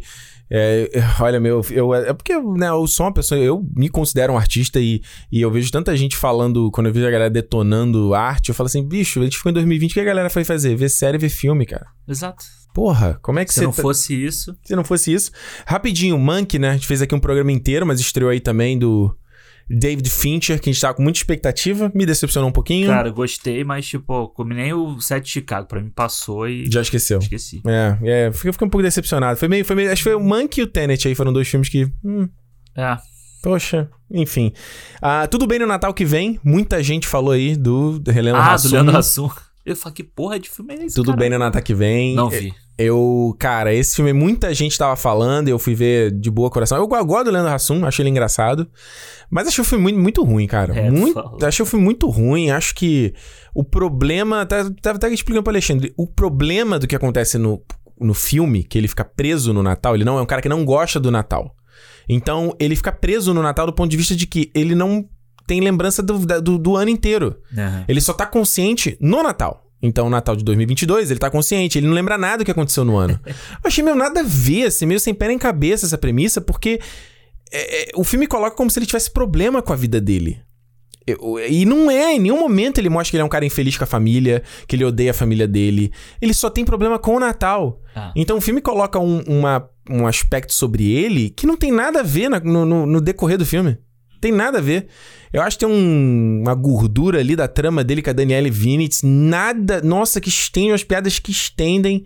Então, assim, é, beleza, entenda aí quem se emocionou. Tem uma ceninha lá que o pessoal faz bem, bem maniquei, Bem, é. bem manipuladora mesmo, mas pra mim o filme não funcionou, não, Bem cara. o final do clique ali, né? É, só que ruim. Só que ruim. Eu assisti nesse, nesse meio tempo aí o Som do Silêncio, né? Que a gente já falou Ah, aqui. sim. Eu vi há pouco tempo também. É, um baita filme aí do com Riz Ahmed. Cara, eu acho que, assim, ah, é um filmaço. Eu não. Não. acho um filmaço. Mas eu acho que por conta do Riz Ahmed e do Paul. Eita, mano, vai quebrar o derrubei celular. peraí. Ah. Do Paul Rassi, né? Ray, Racy, eu não sei como é que fala o nome dele. Quem é o cara do. É o cara, o dono o lá líder? da. É o líder Muito lá. bom ele, hein? Tipo, ele é muito foda. Eu acho que eles dois fazem o filme ser melhor do que ele realmente Concordo. É. é. Sabe? E a- você você pegou que a menina namorada dele é a garota do jogador número 1? Um? Sim, sim. Eu só fui pegar no final falei, cara, que a menina é o jogador número 1, um, Não, cara. eu fiquei assim, quem que é essa Ela é mó menina, cara? Quem diferente. que é essa menina? Aí depois eu fui procurar, né? Eu falei, o. Olivia Co- Cocker, acho que é o nome dela. né? É, e aí eu falei, ah, pode crer. menina. E a gente tinha acabado de gravar sobre o jogador número 1. Um, E a gente e eu lembrou. fui... É, eu acho que esse filme também é. Concordo 100% com o que você falou. Eu acho, inclusive, hein, fi- finalzinho ali do filme, referência a Pi, hein? A cena final do filme é, é a cena final do Pi. Aham. Eu falei ali, olha aí, é, é, Olha é a aí. fonte. Mas é legal, o filme vale pelo Riz Ahmed e pelo... Eu acho pelo, pela questão do som, cara. É muito bem feita a parada, É, né? é, Tipo, é, aquela é. jogada deles do som ali. E eu vi Hum. o First Call, que todo mundo tava Ah. falando aí. A24, filmaço do ano, melhor Ah. filme do ano. Dizem aí que a 24 é grife, né? É cinema de grife. É. Eu Cinema achei... da Bali Babilônia Feira Rápida. Eu achei um bom filme, cara. ah. Mas assim, lento, sabe? Lento, mas é lento Ih, mesmo, lento. Contemplação. Ele fica uns 15 minutos ali pra você vendo o cara pegando coisinha na- no mato pra cozinhar e tal. É, ele é um documentário ou ele é um... Não, é, ele é um filme. é um filme mesmo? É um filme mesmo. Ah, ok. Como documentário não fosse filme. não, não, né? ele é um longa. Um longa não. Ele é, sei lá, um live action. Tá, ok. Ele é, uma, ele é um drama, né? Um Uma drama, história, né? é Ok. isso. É bom, é um bom filme. Mas assim, tipo, pra mim não é essa, essa Coca-Cola toda que o pessoal tá falando. Saquei. Ó, só pontuar rapidinho aqui que eu vi também o Let Them All Talk, do Sordenberg, que Ah, estreou no HBO Max. Só porque ninguém falou desse filme. Mas ele, cara, Meryl Streep e tal, foi um filme que eles fizeram. eu- eu- Me impressiona a feitura do filme, sabe? Sim. Eu li uma matéria que eu não vou lembrar de que site foi muito maneiro comparando o Soderbergh com o Fincher. Porque o Fincher é o cara do controle e o Soderbergh é o cara do, da espontaneidade. E eu acho muito maneiro esses dois aspectos, assim. O Soderbergh fez esse filme com mínimo de recursos, luz natural, só a câmera ali, e eles filmaram no Queen Mary 2, o transatlântico, Aham. com passageiros pagantes. Então, tipo assim, a galera tava ali no, no cruzeiro e eles fazendo filme. Então, a- a- a- o elenco usou a, própria roupa deles. Não teve figurino nem nada. Então, a Mary Streep até fala que eles fizeram... Eu vi ela fazendo, falando na entrevista que eles fizeram por... Custou nada fazer o filme. Ela não recebeu pouquíssima grana. Foi uma parada super experimental. E um- é- é um filme, assim, não tem nada demais também. Mas ele é um filme... É, ah, é- é que é difícil falar dele sem Contar, né? sem contar, exato, porque ela é uma escritora, então ela tá tentando escrever o próximo livro e ela, ela, ela tá viajando até, acho, que- acho que é Londres, vai ter um evento em celebração a ela, alguma coisa assim. E a agente dela vai escondida no navio. Pra pressionar ela, pra ver se ela. Tipo assim, meio de babá, pra ver se ela vai Sei, escrever sei, mesmo. E o Lucas Hedges faz o sobrinho dela, se eu não tô enganado, ele vai também no, no passeio, e aí ela, ela começa a ter um. Essa agente começa a ter um. Meio que um romance, meio um flerte ali com ele. Aham. Pra pressionar ela, entendeu? Então é interessante porque são as, as amigas da Meryl Streep vai ali, das, é, tem a Diane West, tem outra mulher que eu esqueci o nome dela, tudo septuagenária, sabe? Então tem essa coisa também de... de- como, é, como é que eu vou dizer? Ah, o que, que você faz da tua vida quando você já, a tua vida já tá chegando no final, sabe? Sei, sei, sei. A Diane West até fala, a nossa vida já tá, tá toda pra trás, entendeu? Então uma das amigas trabalha numa loja de departamento, sabe? A gerente dela é uma garota tipo de 20 anos. É foda isso. Aí, sabe, fica naquela coisa assim, ah, você já terminou seu break, já fala tipo assim, meu filho, eu tenho idade pra ser tua mãe, cara. É. Você tá falando comigo assim. E eu vi isso quando eu trabalhava na Apple. Gente falando, gerente assim, novo, falando com um cara que é, sei lá, 70 anos. Bicho. Caralho, que filha da puta, né? É, É sabe? Então eu achei. É, é interessante o filme, é É, eu interessante. quero assistir. Mas é isso, que tem mais algum aí? É, tem a, eu, Ah, eu vi agora. O último filme que eu vi, né, no ano foi aquele. Hum. Puta, como é o nome em português? É Nunca, Raramente, às vezes, sempre. Esse eu não tive E, coragem. mano, é, foi, foi pesado. Eu- Assim, é um filme. É um filme muito bom. É um filme muito bom. Das meninas que vão pra Manhattan tentar É, um aborto, uma né? delas tem que fazer um aborto, então aí a prima dela vai com ela, né? E Hum. porque elas moram numa cidade pequena, e a cidade pequena não meio que não aceita aquilo e tal. Uhum. Tipo, ninguém dá nem a carta pra ela do tipo assim, você tá pensando nisso, sabe? Do tipo, você tá pensando em fazer um aborto, assim? Uhum. Ninguém fala, tu- tudo ela tem que continuar. E aí ela decide ir pra Nova York, pra Manhattan pra fazer isso, sabe? E cara, é foda, porque é aquela coisa meio filmada, parece um documentário, parece que você tá vendo gente de verdade, sabe? Eu gosto de filme assim. Bicho, a cena em que a, o, o, o Hum. nunca, raramente, raramente, às vezes, não sei o quê, é, é uma parte que a, que a psicóloga, uma psicóloga fala com ela na, na entrevista antes de fazer o aborto, sabe? Uhum. Do tipo assim, alguém já tentou fazer sexo com você à força? Nunca, raramente, às vezes ou sempre. Ah, legal. Então, tipo, cara, e essa cena é porrada pra caralho, assim. Tem várias cenas porrada. Vale a pena ver, assim, não Mas é- tem que estar com estômago, estômago de aço. é, assim, é. Porque é, é, é muito dolorido, sabe? Você vê o, o que as mulheres passam, tipo, sabe? O que, que elas têm que enfrentar pra ter, tipo, o direito de não, não ter o filho que ela não quer ter, entendeu? Tipo, é, é o direito É. dela. E, tipo, é, é bem. bem é bem forte, assim, o filme é forte. Ô, louco. Olha só, é, só pra concluir rapidinho, eu vi que, cara, minha lista de filme, eu- teve muito filme que eu não anotei. Enquanto eu tô olhando aqui, eu falei, gente, eu não anotei isso. Mas só rapidinho, não vamos entrar em detalhe que a gente vai fazer é, podcast. Teve o Soul da Pixar, O Soul também. que a gente saiu no Natal aí, data perfeita, e o Mulher Maravilha 1984. Vamos fazer o podcast desses dois filmes. Basta dizer que o Soul eu amei e o Mulher Maravilha é uma porcaria. Eu achei uma porcaria esse filme. Não, sem meias palavras aqui. É, tá certo. Eu gostei pra caralho do Soul também e eu achei o Mulher Maravilha ok.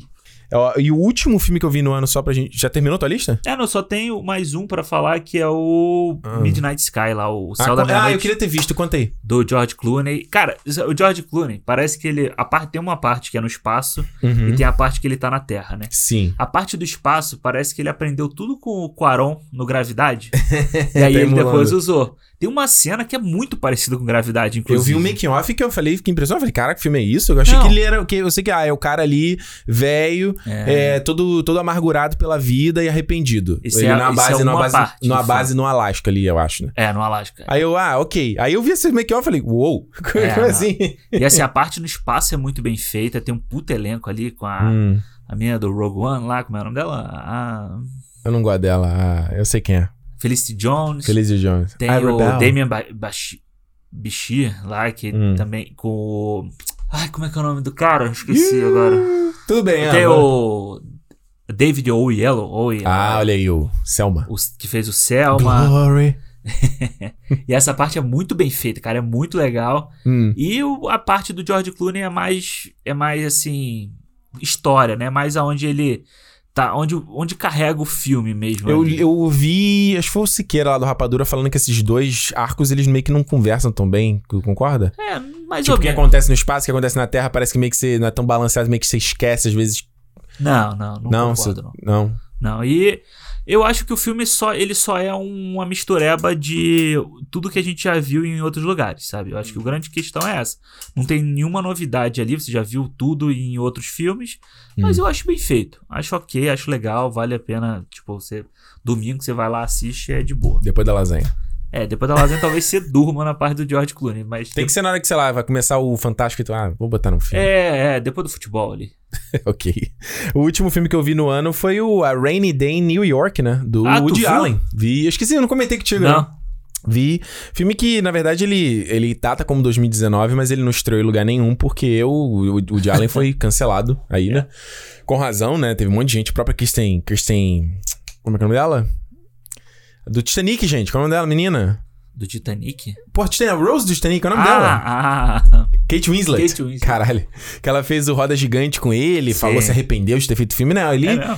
É, ela meteu o pau. Aí, tipo assim, a galera não. Ele não. O Woody Allen não vai mais fazer filme, assim, pelo menos nos Estados Unidos, porque É. teve toda aquela polêmica dele envolvendo a filha adotiva, coisa que já tem há anos Não, rolando e. Bizarro, mas história bizarra. Com Me, Me Too voltou e meio que detonou. Então esse filme não foi lançado, mas ele já foi feito há bastante tempo. Então Esse tem é o. que é o Timothée Chalamet? É, Timothée Chalamet, a Selena Gomez, a Ellen Fanning. É, tem o, e aquele o... Oh, meu Deus, o Dente de Sabre do X-Men. É... Ah, o... Sabe quem é, né? Sei. Aquele sei, camarada lá. Esqueci o nome dele. É um filme assim, é um filme do Woody Allen. Ou seja, e justamente por isso que eu dei play, porque era um, sei lá, tava no dia da preguiça. É aquele filme que eu já sabia o que esperar. Aquela Ah. vibezinha do Woody Allen, Falação. aquela fontezinha que ele usa sempre no, na- nos filmes, com a tela preta. É aquela- cara, é a mesma, é a forma que o Woody Allen já fez, faz sempre os filmes dele. Então, sim, é igual a gente falou do Tenet, do Christopher Nolan. Tem gente que gosta, tem gente que não gosta. Então é aquela falação e o filme ele, ele tem um. Ele, ele mistura um pouco. É parecido com o que tem a coisa do On the Rocks, tipo assim. O, o, o que dos seus pais ficam em você. Aham. Então o personagem do Ti- Timothée Chalamet é um moleque super privilegiado, sabe? Super riquinho, de Manhattan e tal. E cheio de conflito. Então pra você também esse filme não é conversar, entendeu? Porque ele ali na. Cheio de, de- dos conflitos existenciais dele. Chorando a riqueza dele. É, no começo da, da, da vida. A, mãe, a quem faz a mãe dele é que é a Cherry Jones, que eu gosto dela.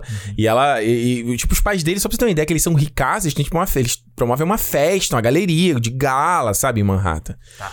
E, mas a Ellen Fanning tá muito legal no filme. Eu ela, dela. ela tá, cara, radiante. E ela, ela é, é- é bacana que ela é meio deslumbrada, que não vai pra Manhattan Aham. e tal. Mas é um filme assim meio insosso também. Você vê, ele diverte, mas terminou, você já meio que esqueceu também, assim, entendeu? É, mano, o, o Jalen tinha parar, né? Vai tocar o saxofone dele lá, o clarinete, sei lá que merda que ele toca, vai. Fica quieto. Alexandre, olha só, demos aqui a nossa passada, mais de duas horas de podcast, demos aqui a nossa passada no ano inteiro, mas chegou a hora da gente fazer a- o momento, hein? Agora chegou o momento. Agora é o momento. Cadê que eu não estou achando a minha lista de melhor? Achei. Eita, pô. Vai primeiro os piores? Vamos do pior, de baixo pra cima. Não, não. Mas primeiro os piores do Isso, de piores, piores Ah. do ano, de baixo pra cima, ou seja, do ano. décimo, Do décimo pro primeiro. ao primeiro. Tá. A minha regra é sempre. Ou seja, o primeiro é o pior, Aham. certo? Nossa, que grande novidade. Mas, Olha mas aí. É que assim, quando você pensa, ah, mas peraí, esse filme é pior que esse que você botou antes, mas na minha conta sempre entra potencial e expectativa. sim, sim. Capacidade do filme ser bom. Então, tipo assim, você vai ver um filme tipo Bloodshot lá, do Vin Diesel. Porra, é um filme que você vê, é bagaceira, cara. Parece ser um lixo. Ah, entendi. Tipo, aí o filme é um lixo. Aí eu vou botar no 1. Eu já sabia que ia ser um lixo. Esse filme é um lixo. Lixo. É, não. Aliás, você não falou do Bad Boys 3, né? Que você... Caralho, é verdade. Passou o Bad Boys. Olha eu, aí. Eu nem falei dele. é, você sabe que o Bad Boys eu não tinha colocado no Leatherbox até pouco tempo. Eu falei, ih, tá faltando tanto que ele tá tu vê fora que o filme foi bom pra caralho. de ordem. Não, é legal, é legal. Bem melhor que o 2, né? O 2 é Ah. bem ruim. Mas o, e o primeiro ainda é o melhor, mas é legal, é divertido. Acho que eles exageram um pouco na piada do tipo, tá todo mundo velho, sabe? É. E o problema é que tá todo mundo velho e o Smith continua sendo o gostosão da, da parada. É isso que eu ia te falar. O, o Príncipe Nova York 2 vai ser a mesma coisa. Vai. Você percebeu pelo E trailer, você né? viu que o Príncipe Nova York vai ser PG-13, né? Putz, Então, tipo, o primeiro tinha, tinha gente pelada, tinha um monte, umas piadas tinha. pesadas e tal. Esse, pelo jeito, vai ser. Decepção. Já, já, já desanimou. Já vou botar na minha lista aí de decepções do ano. Ó, vamos lá. Vou fazer o meu piores aqui. Posso começar? Pode, vai lá. Tá, eu vou. Então, décimo lugar, vou do Ameaça Profunda, o Underwater aí, Aham. que eu falei, da Kristen Stewart. Em nono lugar, vou botar o Capone, do Josh Ah, Trank. tu viu, capô. Cara, esse filme é muito ruim, É Alexandre. muito ruim, é. Cara, é um filme sem energia nenhuma. É um filme assim. A, a ideia dele é. É. igual do Irishman, no sentido de: Tá. olha, esse cara aqui era um bicho doido, demônio, né? O Al Capone, e agora ele tá velho, olha aí, ó.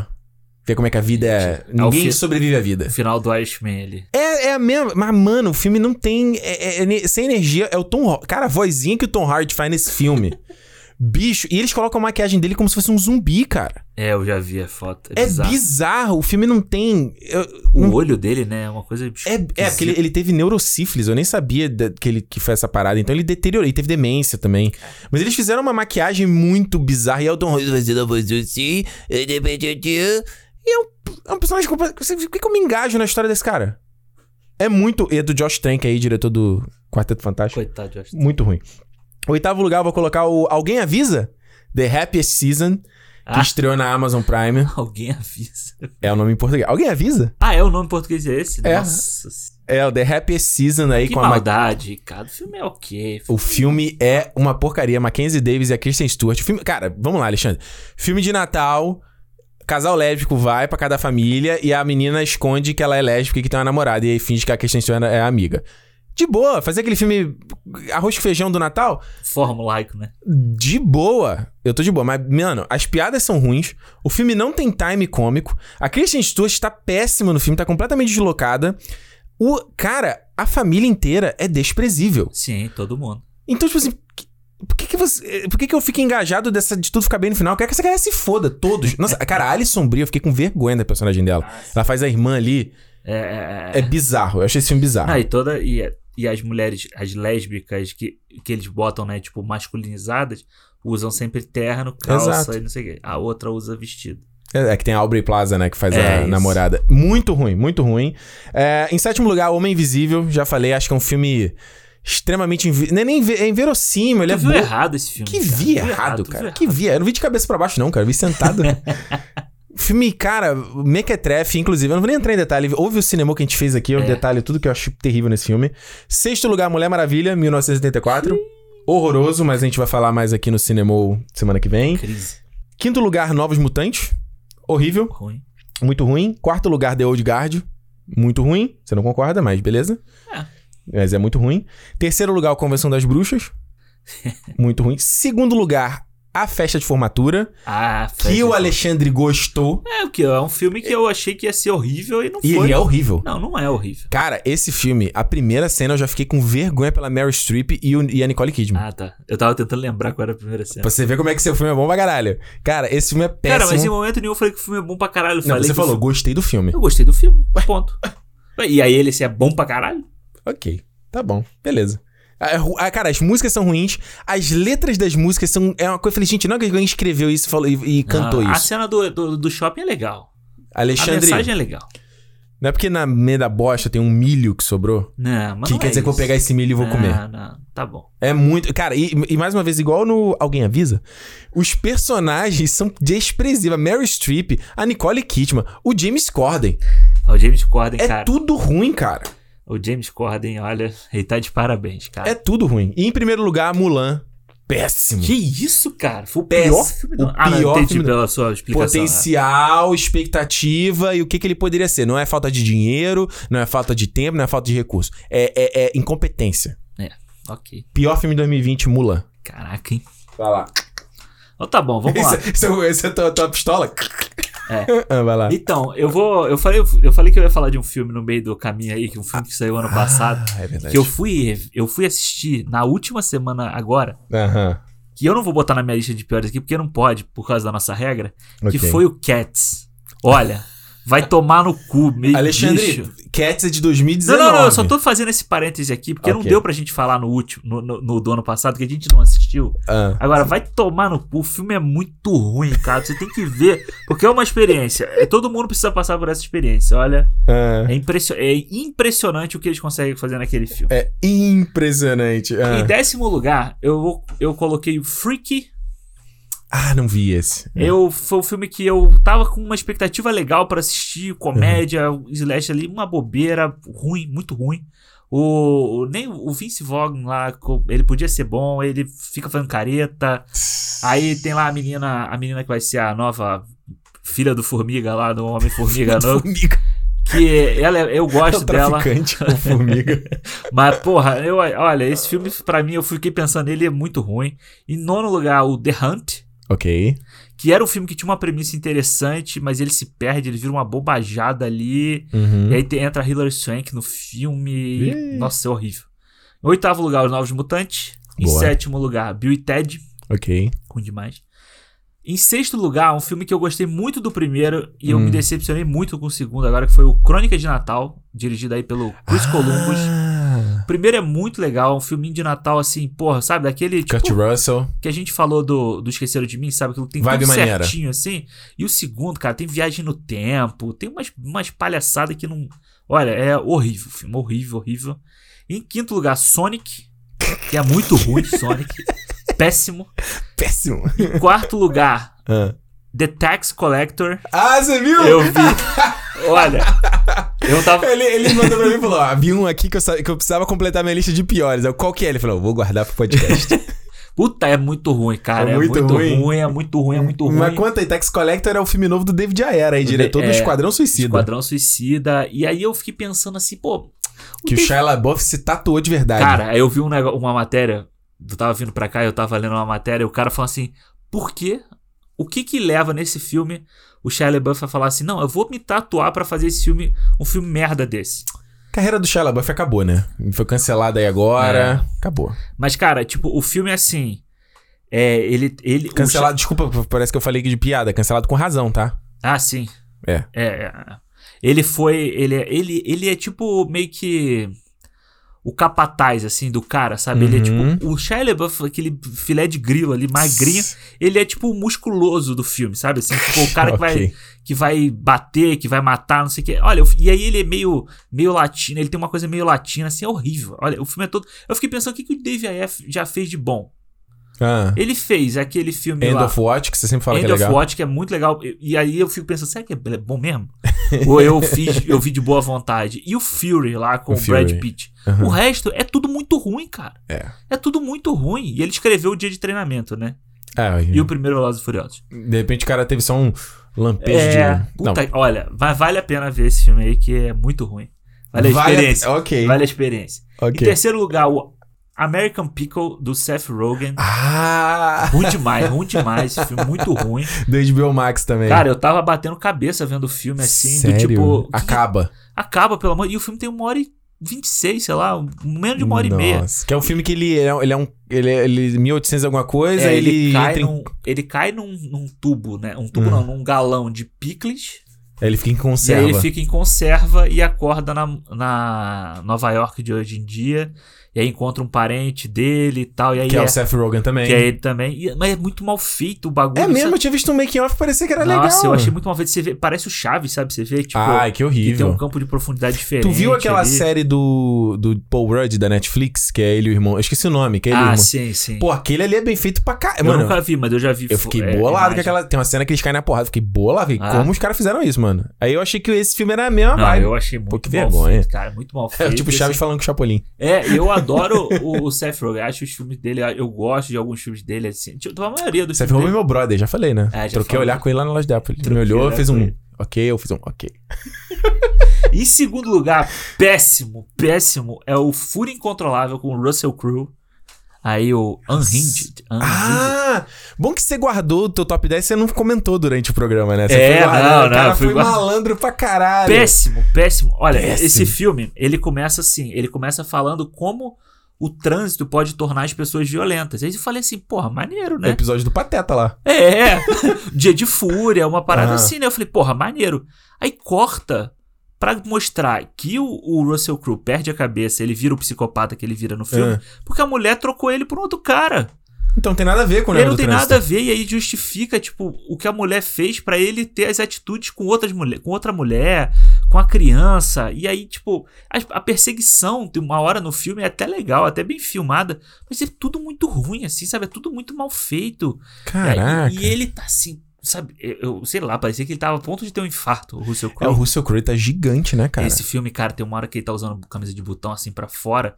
Tu vê, tipo, armadão a, a roupa desse. Ele tá muito gigante. Ele tá assim. gordão, assim. É. Ele não é gigante forte, é gigante gordo. É, gigante gordo, é. Vocês vão fazer o Gladiador 2 aí, meu, vai ter que suar na, na esteira. Porra, não é possível. Ele não, não dá. Fazer um treino de hit aí, jejum intermitente. É muito ruim esse filme, uma mensagem mal feita, muito ruim, muito ruim, muito Ah. ruim. Em primeiro lugar, Midway. O filme Ah! Esse cara é safado, ele guardou todo o ouro dele, do. cara. o filme safado. do. O filme do Roland Emmerich ali, aí Ah. que ele conta ali a história de Pearl Harbor. Ele começa Hum. contando Pearl Harbor, e aí que vai levar, né, a Batalha de Midway, que é uma, a- uma Uhum. das batalhas mais famosas da Segunda Guerra, no, no Pacífico e tal. Ricardo. Assim, os efeitos especiais são nível Cats. Eu imagino, pelo trailer dava pra ver que era horrível. Cara, e assim, eu não tinha... Pelo trailer parecia Shark Boy e Lava Girl, cara. Bicho, tem uma hora. E assim, é logo no início isso. Que o Pearl Harbor do Michael Bay tem o quê? 20 anos, sei lá, quase. Tem, 2000? É. Ele é muito bem feito até hoje. É. Se você, é, é de você ter vergonha de você ter feito um filme em 2020 desse jeito, sabe? Caraca. Tem uma hora, que, ainda em Pearl Harbor, que é tipo 10 minutos do início do filme, que os caras tem uma explosão e o cara tá passando, tipo, pendurado de um barco pro outro. Bicho, é bizarro o, a Chroma tela key? verde, o, o chroma key ali. Que? Bizarro. E aí todos os E é personagens. tudo muito brilhante, colorido, né? É tudo... Porque se fosse ainda uma coisa do tipo Capitão Sky, que a gente sempre fala, sabe? É uma coisa. Agora, O esse. Capitão Sky era estiloso, né? Não era? Exato. E aí todos os personagens. Você diz assim, Capitão Sky no sentido de ter esse CGI, essa coisa meio igual Sin City, né? Que é o fundo, é tudo reconstruído, mas você- é estiloso. É, e que você. Ele é feito nessa proposta, sabe? De- Esse não, esse é só mal feito esse é mesmo. só mal feito. E todos os personagens são aquela coisa assim. O japonês é o cara blá, blá, que fala assim, blá, É o clichê. É, e o. E o. O Woody Harrison faz lá o. de Harrison é cabelo. o cara que. É, você é o cara que nós confiamos pra salvar os Estados Unidos nessa guerra. Parar pra pensar, hein? Todo filme que o Woody Harrison tá com cabelo, o filme é ruim. Eu vi Não, o. mentira, ele fez True Detective tá de Bicho, eu vi cabelo. o Zumbilândia 2 esse ano também. Ah. Puta, é muito ruim. É muito ruim? Muito ruim, muito Não, ruim. eu nem vi, porque eu falei, gente, perdeu a piada, já foi. né? É, e assim, tipo, deveria, essa, essa lista podia ser maior, mas eu me recusei a ver alguns tipos de filme esse ano. Tipo, Dolittle, que você falou Bloodshot, essas coisas, eu me recusei. É, eu tava na minha lista justamente que eu falo assim, gente, tem que ter filme pra lista de piores. Né? É, tem que exato, ter. Mas tem tem, que uns. É o que eu falei assim, cara. Por isso que eu monto a minha lista baseado na expectativa. Eu fui pro potencial. Tipo, esse Midway eu vi o trailer e falei, cara. Tipo. É, eu fui ver, como- porque eu gosto de filme de guerra. bom, eu falei cara? assim, pô, vamos ver aqui. que Eu não, Não, tinha não, visto não o que trailer. o trailer, vamos lá, não que o trailer ele seja para. Né, tem muito filme que o trailer é ruim, aí tu vê o filme o filme é maneiríssimo. É, eu não tinha visto o trailer, me fui enganado. Caraca, ok. Olha só, me- vamos lá, lista de melhores em top 10. Lembrando, mas como é que vai o top 10? Vamos lá. O meu top 10, como é o meu critério de montar, é, são os filmes que mais ficaram comigo, entendeu? Sim, Que eu sim. mais pensei depois que eu terminei de ver, né? Aquele, se foi aquele filme que eu até gostei, mas aí eu, eu levantei do sofá, eu já esqueci dele, É ele isso. não fica. É. Então ele vai nessa onda. E lembrando que 2020 foi um ano atípico. Então, pra mim, teve muito filme, como eu falei, muito filme mais pesado que eu não vi, que até posso gostar de ver no futuro. Então, eh, são os filmes que, nesse, mais nesse lado emocional que conversou comigo, mais, mais, mais fez sentir em 2020. Legal. Beleza? Beleza. Esse é o meu critério. É mais ou menos o meu também. Então vamos lá, décimo lugar, Voz Suprema do Blues, como a gente já falou aqui, interpretação poderosa, cenas boas, vale a pena. Nono lugar, vou, vou colocar aqui o documentário do Bee Gees, foi bem legal, ficou comigo quando eu terminei, assim, fiquei pensando sobre ele Legal. alguns dias depois. E as músicas, ah, o próprio título, né, que é How Can You Mend a Broken Aham. Heart, a, a música dele, fica na minha cabeça até hoje. Em oitavo lugar, vou colocar o Resgate. Achei Ó. um filme, mano, maneiro, filme de ação responsa. Tá? É um filme que a gente. Quero ver o segundo. Uma continuação com o Liam Neeson. O Liam Neeson tá foda também, né, cara? Vai ser um novo dele de ação. Sair. Já tem dois, cara, pra sair dele. Liam Neeson tá foda. Ele disse que não ia mais fazer filme de ação. Ele tinha dito, não ia fazer filme de Não adianta, né? Mas legal, menos você reinventou como Sim, herói de ação, sim. né? Eu- é- Ele na faixa de 60, E né? tem uns filmes divertidos desse aí. desse É. filme divertido. Eu acho só que a gente tem que fazer aqui o, o, o universo da Netflix aí, ó. Resgate, Old Guard, Power. Vai ter o do Anthony Mack agora que vai É, sair também. mano, Junta essa galera, Tem mano. que. Cara, eles vão. Eu tenho. Olha, eu tenho. Será? Seis Pô, tá, tá, que tá, vai- tá, mano, tá aqui a bola na frente É. com- e o goleiro tá, sei lá, ajeitando a meia, igual o, o Roberto Carlos lá na Copa. Chuta pro gol, cara. Ó, em sétimo lugar, vou colocar o Poço. Gostei do filme, acho que o debate do filme foi legal. A gente conversou sobre ele depois. E. e é, cara, é aquela coisa, o filme com crítica social foda. Mas achei legal as coisas da fantasia, da distopia ali. Me lembrou muito a, a Fortaleza, né? Com Aham. Christopher Lambert. Eu gosto. Legal, gostei do filme. Em sexto lugar, vou colocar o Bad Education, da HBO, com o Hugh Jackman e a Alison Janney, que conta uma história real de uns coordenadores e diretores de um colégio que deram. que, cara, desviavam dinheiro do colégio, mano. E o Hugh Jackman tá bem diferente de tudo que ele fez. E o cara, o personagem que ele. É um cara real. E o cara ficou bolado com o filme, que falou assim: pô, eu não sou nem mais isso aí, isso aconteceu há 20 anos, eu não sou mais essa pessoa, me esquece. Que... Porque o cara era é, gay também, ele, e Ah. ninguém sabia, ele tinha um relacionamento de anos que ninguém sabia. Caralho. Em quinto lugar, vou colocar o Sete de Chicago. Filminho, realmente, Aham. direção não é tão boa, mas acho que pelo menos a interpretação ali do Frank Langella, a cena do, do, do, do Bob Seal lá é legal, sabe? Tem um momento dele bom, tem várias. A abertura do filme é muito boa. É, é. Então ele é legal ainda, a soma dos fatores dele é legal. Quarto lugar, Aves de Rapina. Muito legal. Muito legal. De novo, estiloso, ação bacana, personagens legais, filme solto, trilha sonora legal. É a DC. É um filme melhor que Mulher Maravilha. Muito melhor. Muito melhor. Toma! Ah, muito melhor. Não, muito melhor que Shazam, muito melhor que Aquaman, muito melhor que esse tipo. Muito melhor. E, e um filme que vinha de Esquadrão Suicida. É. Então, tipo assim, ó, o potencial versus o que ele atinge, porra, foi ótimo. Terceiro lugar, coloco Ondas. Foi- já falei aqui porque que eu gostei tanto desse filme. Foi bom, cara. Trilha do Trent Reznor e do Atticus Ross. É, muito boa. Segundo lugar, Joias Brutas. Que era o meu top 1 esse filme. Se pe- fudeu no final. Bicho, esse filme eu vi, sério, meu nádega tava mastigando o sofá, cara. Eu tava tenso, tava assim, ó, travado, cara, vendo esse filme. E em primeiro lugar, eu vou colocar o Soul da Pixar. Você já sabia que eu tinha colocado em primeiro. Sim. Esse filme, eu é, a gente vai falar aqui, eu ainda vou fazer um vídeo também especial lá no canal. Esse filme, pra mim, é a Pixar. Como é que eu vou dizer? É a Pixar chegando no meio que no auge, assim, sabe? Não, porque a gente sempre fala da parte de efeito especial, do quão realista é o visual do filme, mas esse ele é um filme mais, ele é mais desafiador, ele é mais adulto, ele é mais, ele é mais inventivo, inteligente, como filme, sabe? Não como animação, como filme mesmo, sabe?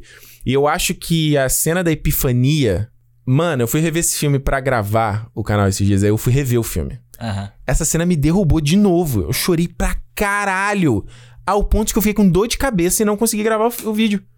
Que eu fiquei muito emocionado. Então, esse filme, cara, a gente vai falar mais aqui no cinema, mas eu tô, fico até emocionado. Esse filme é foda, cara. É, esse filme é do caralho mesmo. Esse filme é foda. Vai lá, Alexandre. Vamos lá, meu top 10.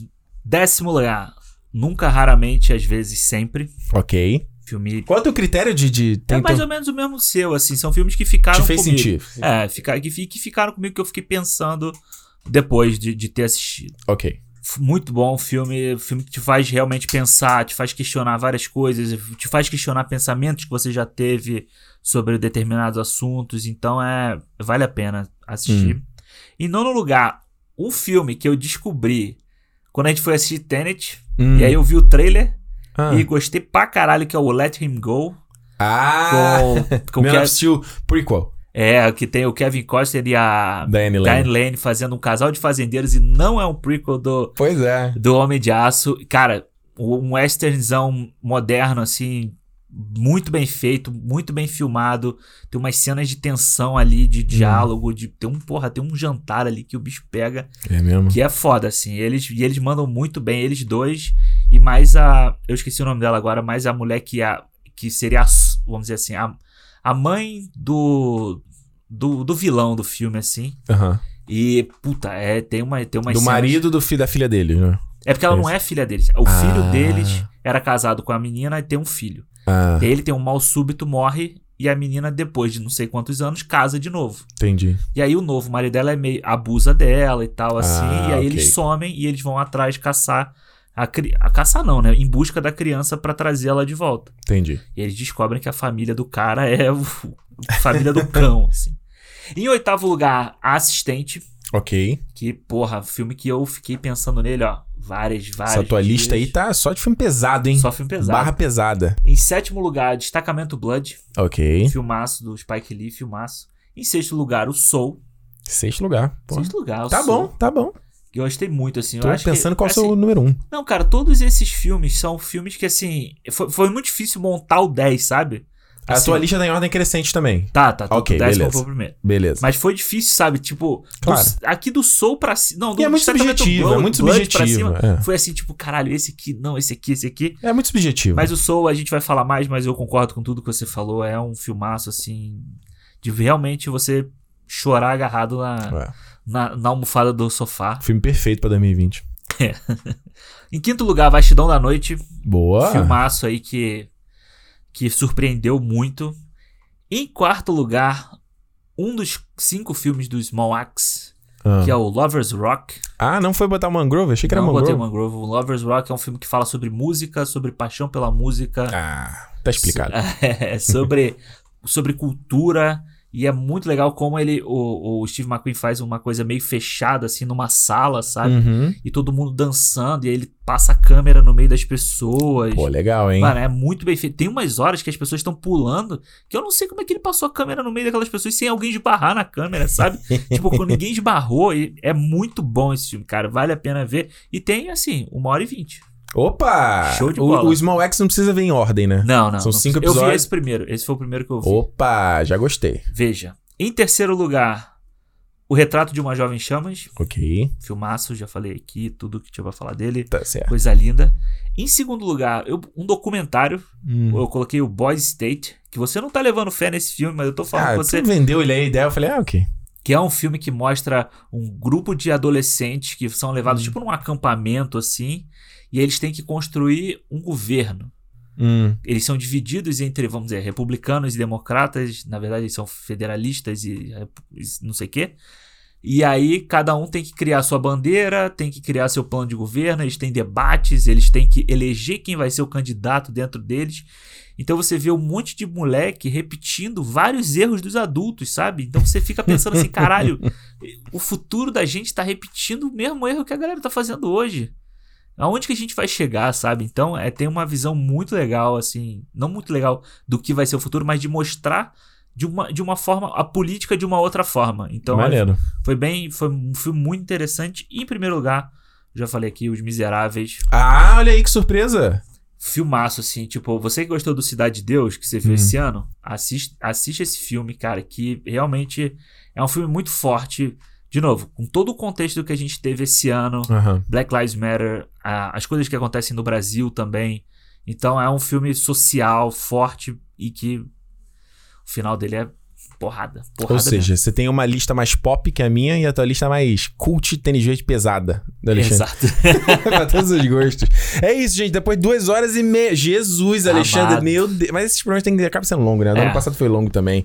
Chegamos aqui no nosso, nosso programa aqui de melhores e piores de 2020. A gente quer ouvir aí qual é o filme. Conta pra gente qual é o filme que você mais gostou, qual é o filme que você menos gostou em 2020. E lembrando, conta pra gente lá no Cinema Podcast, no Twitter e no Instagram. Ou se quiser mandar um e-mail, pode mandar no contato arroba cinemopodcast.com.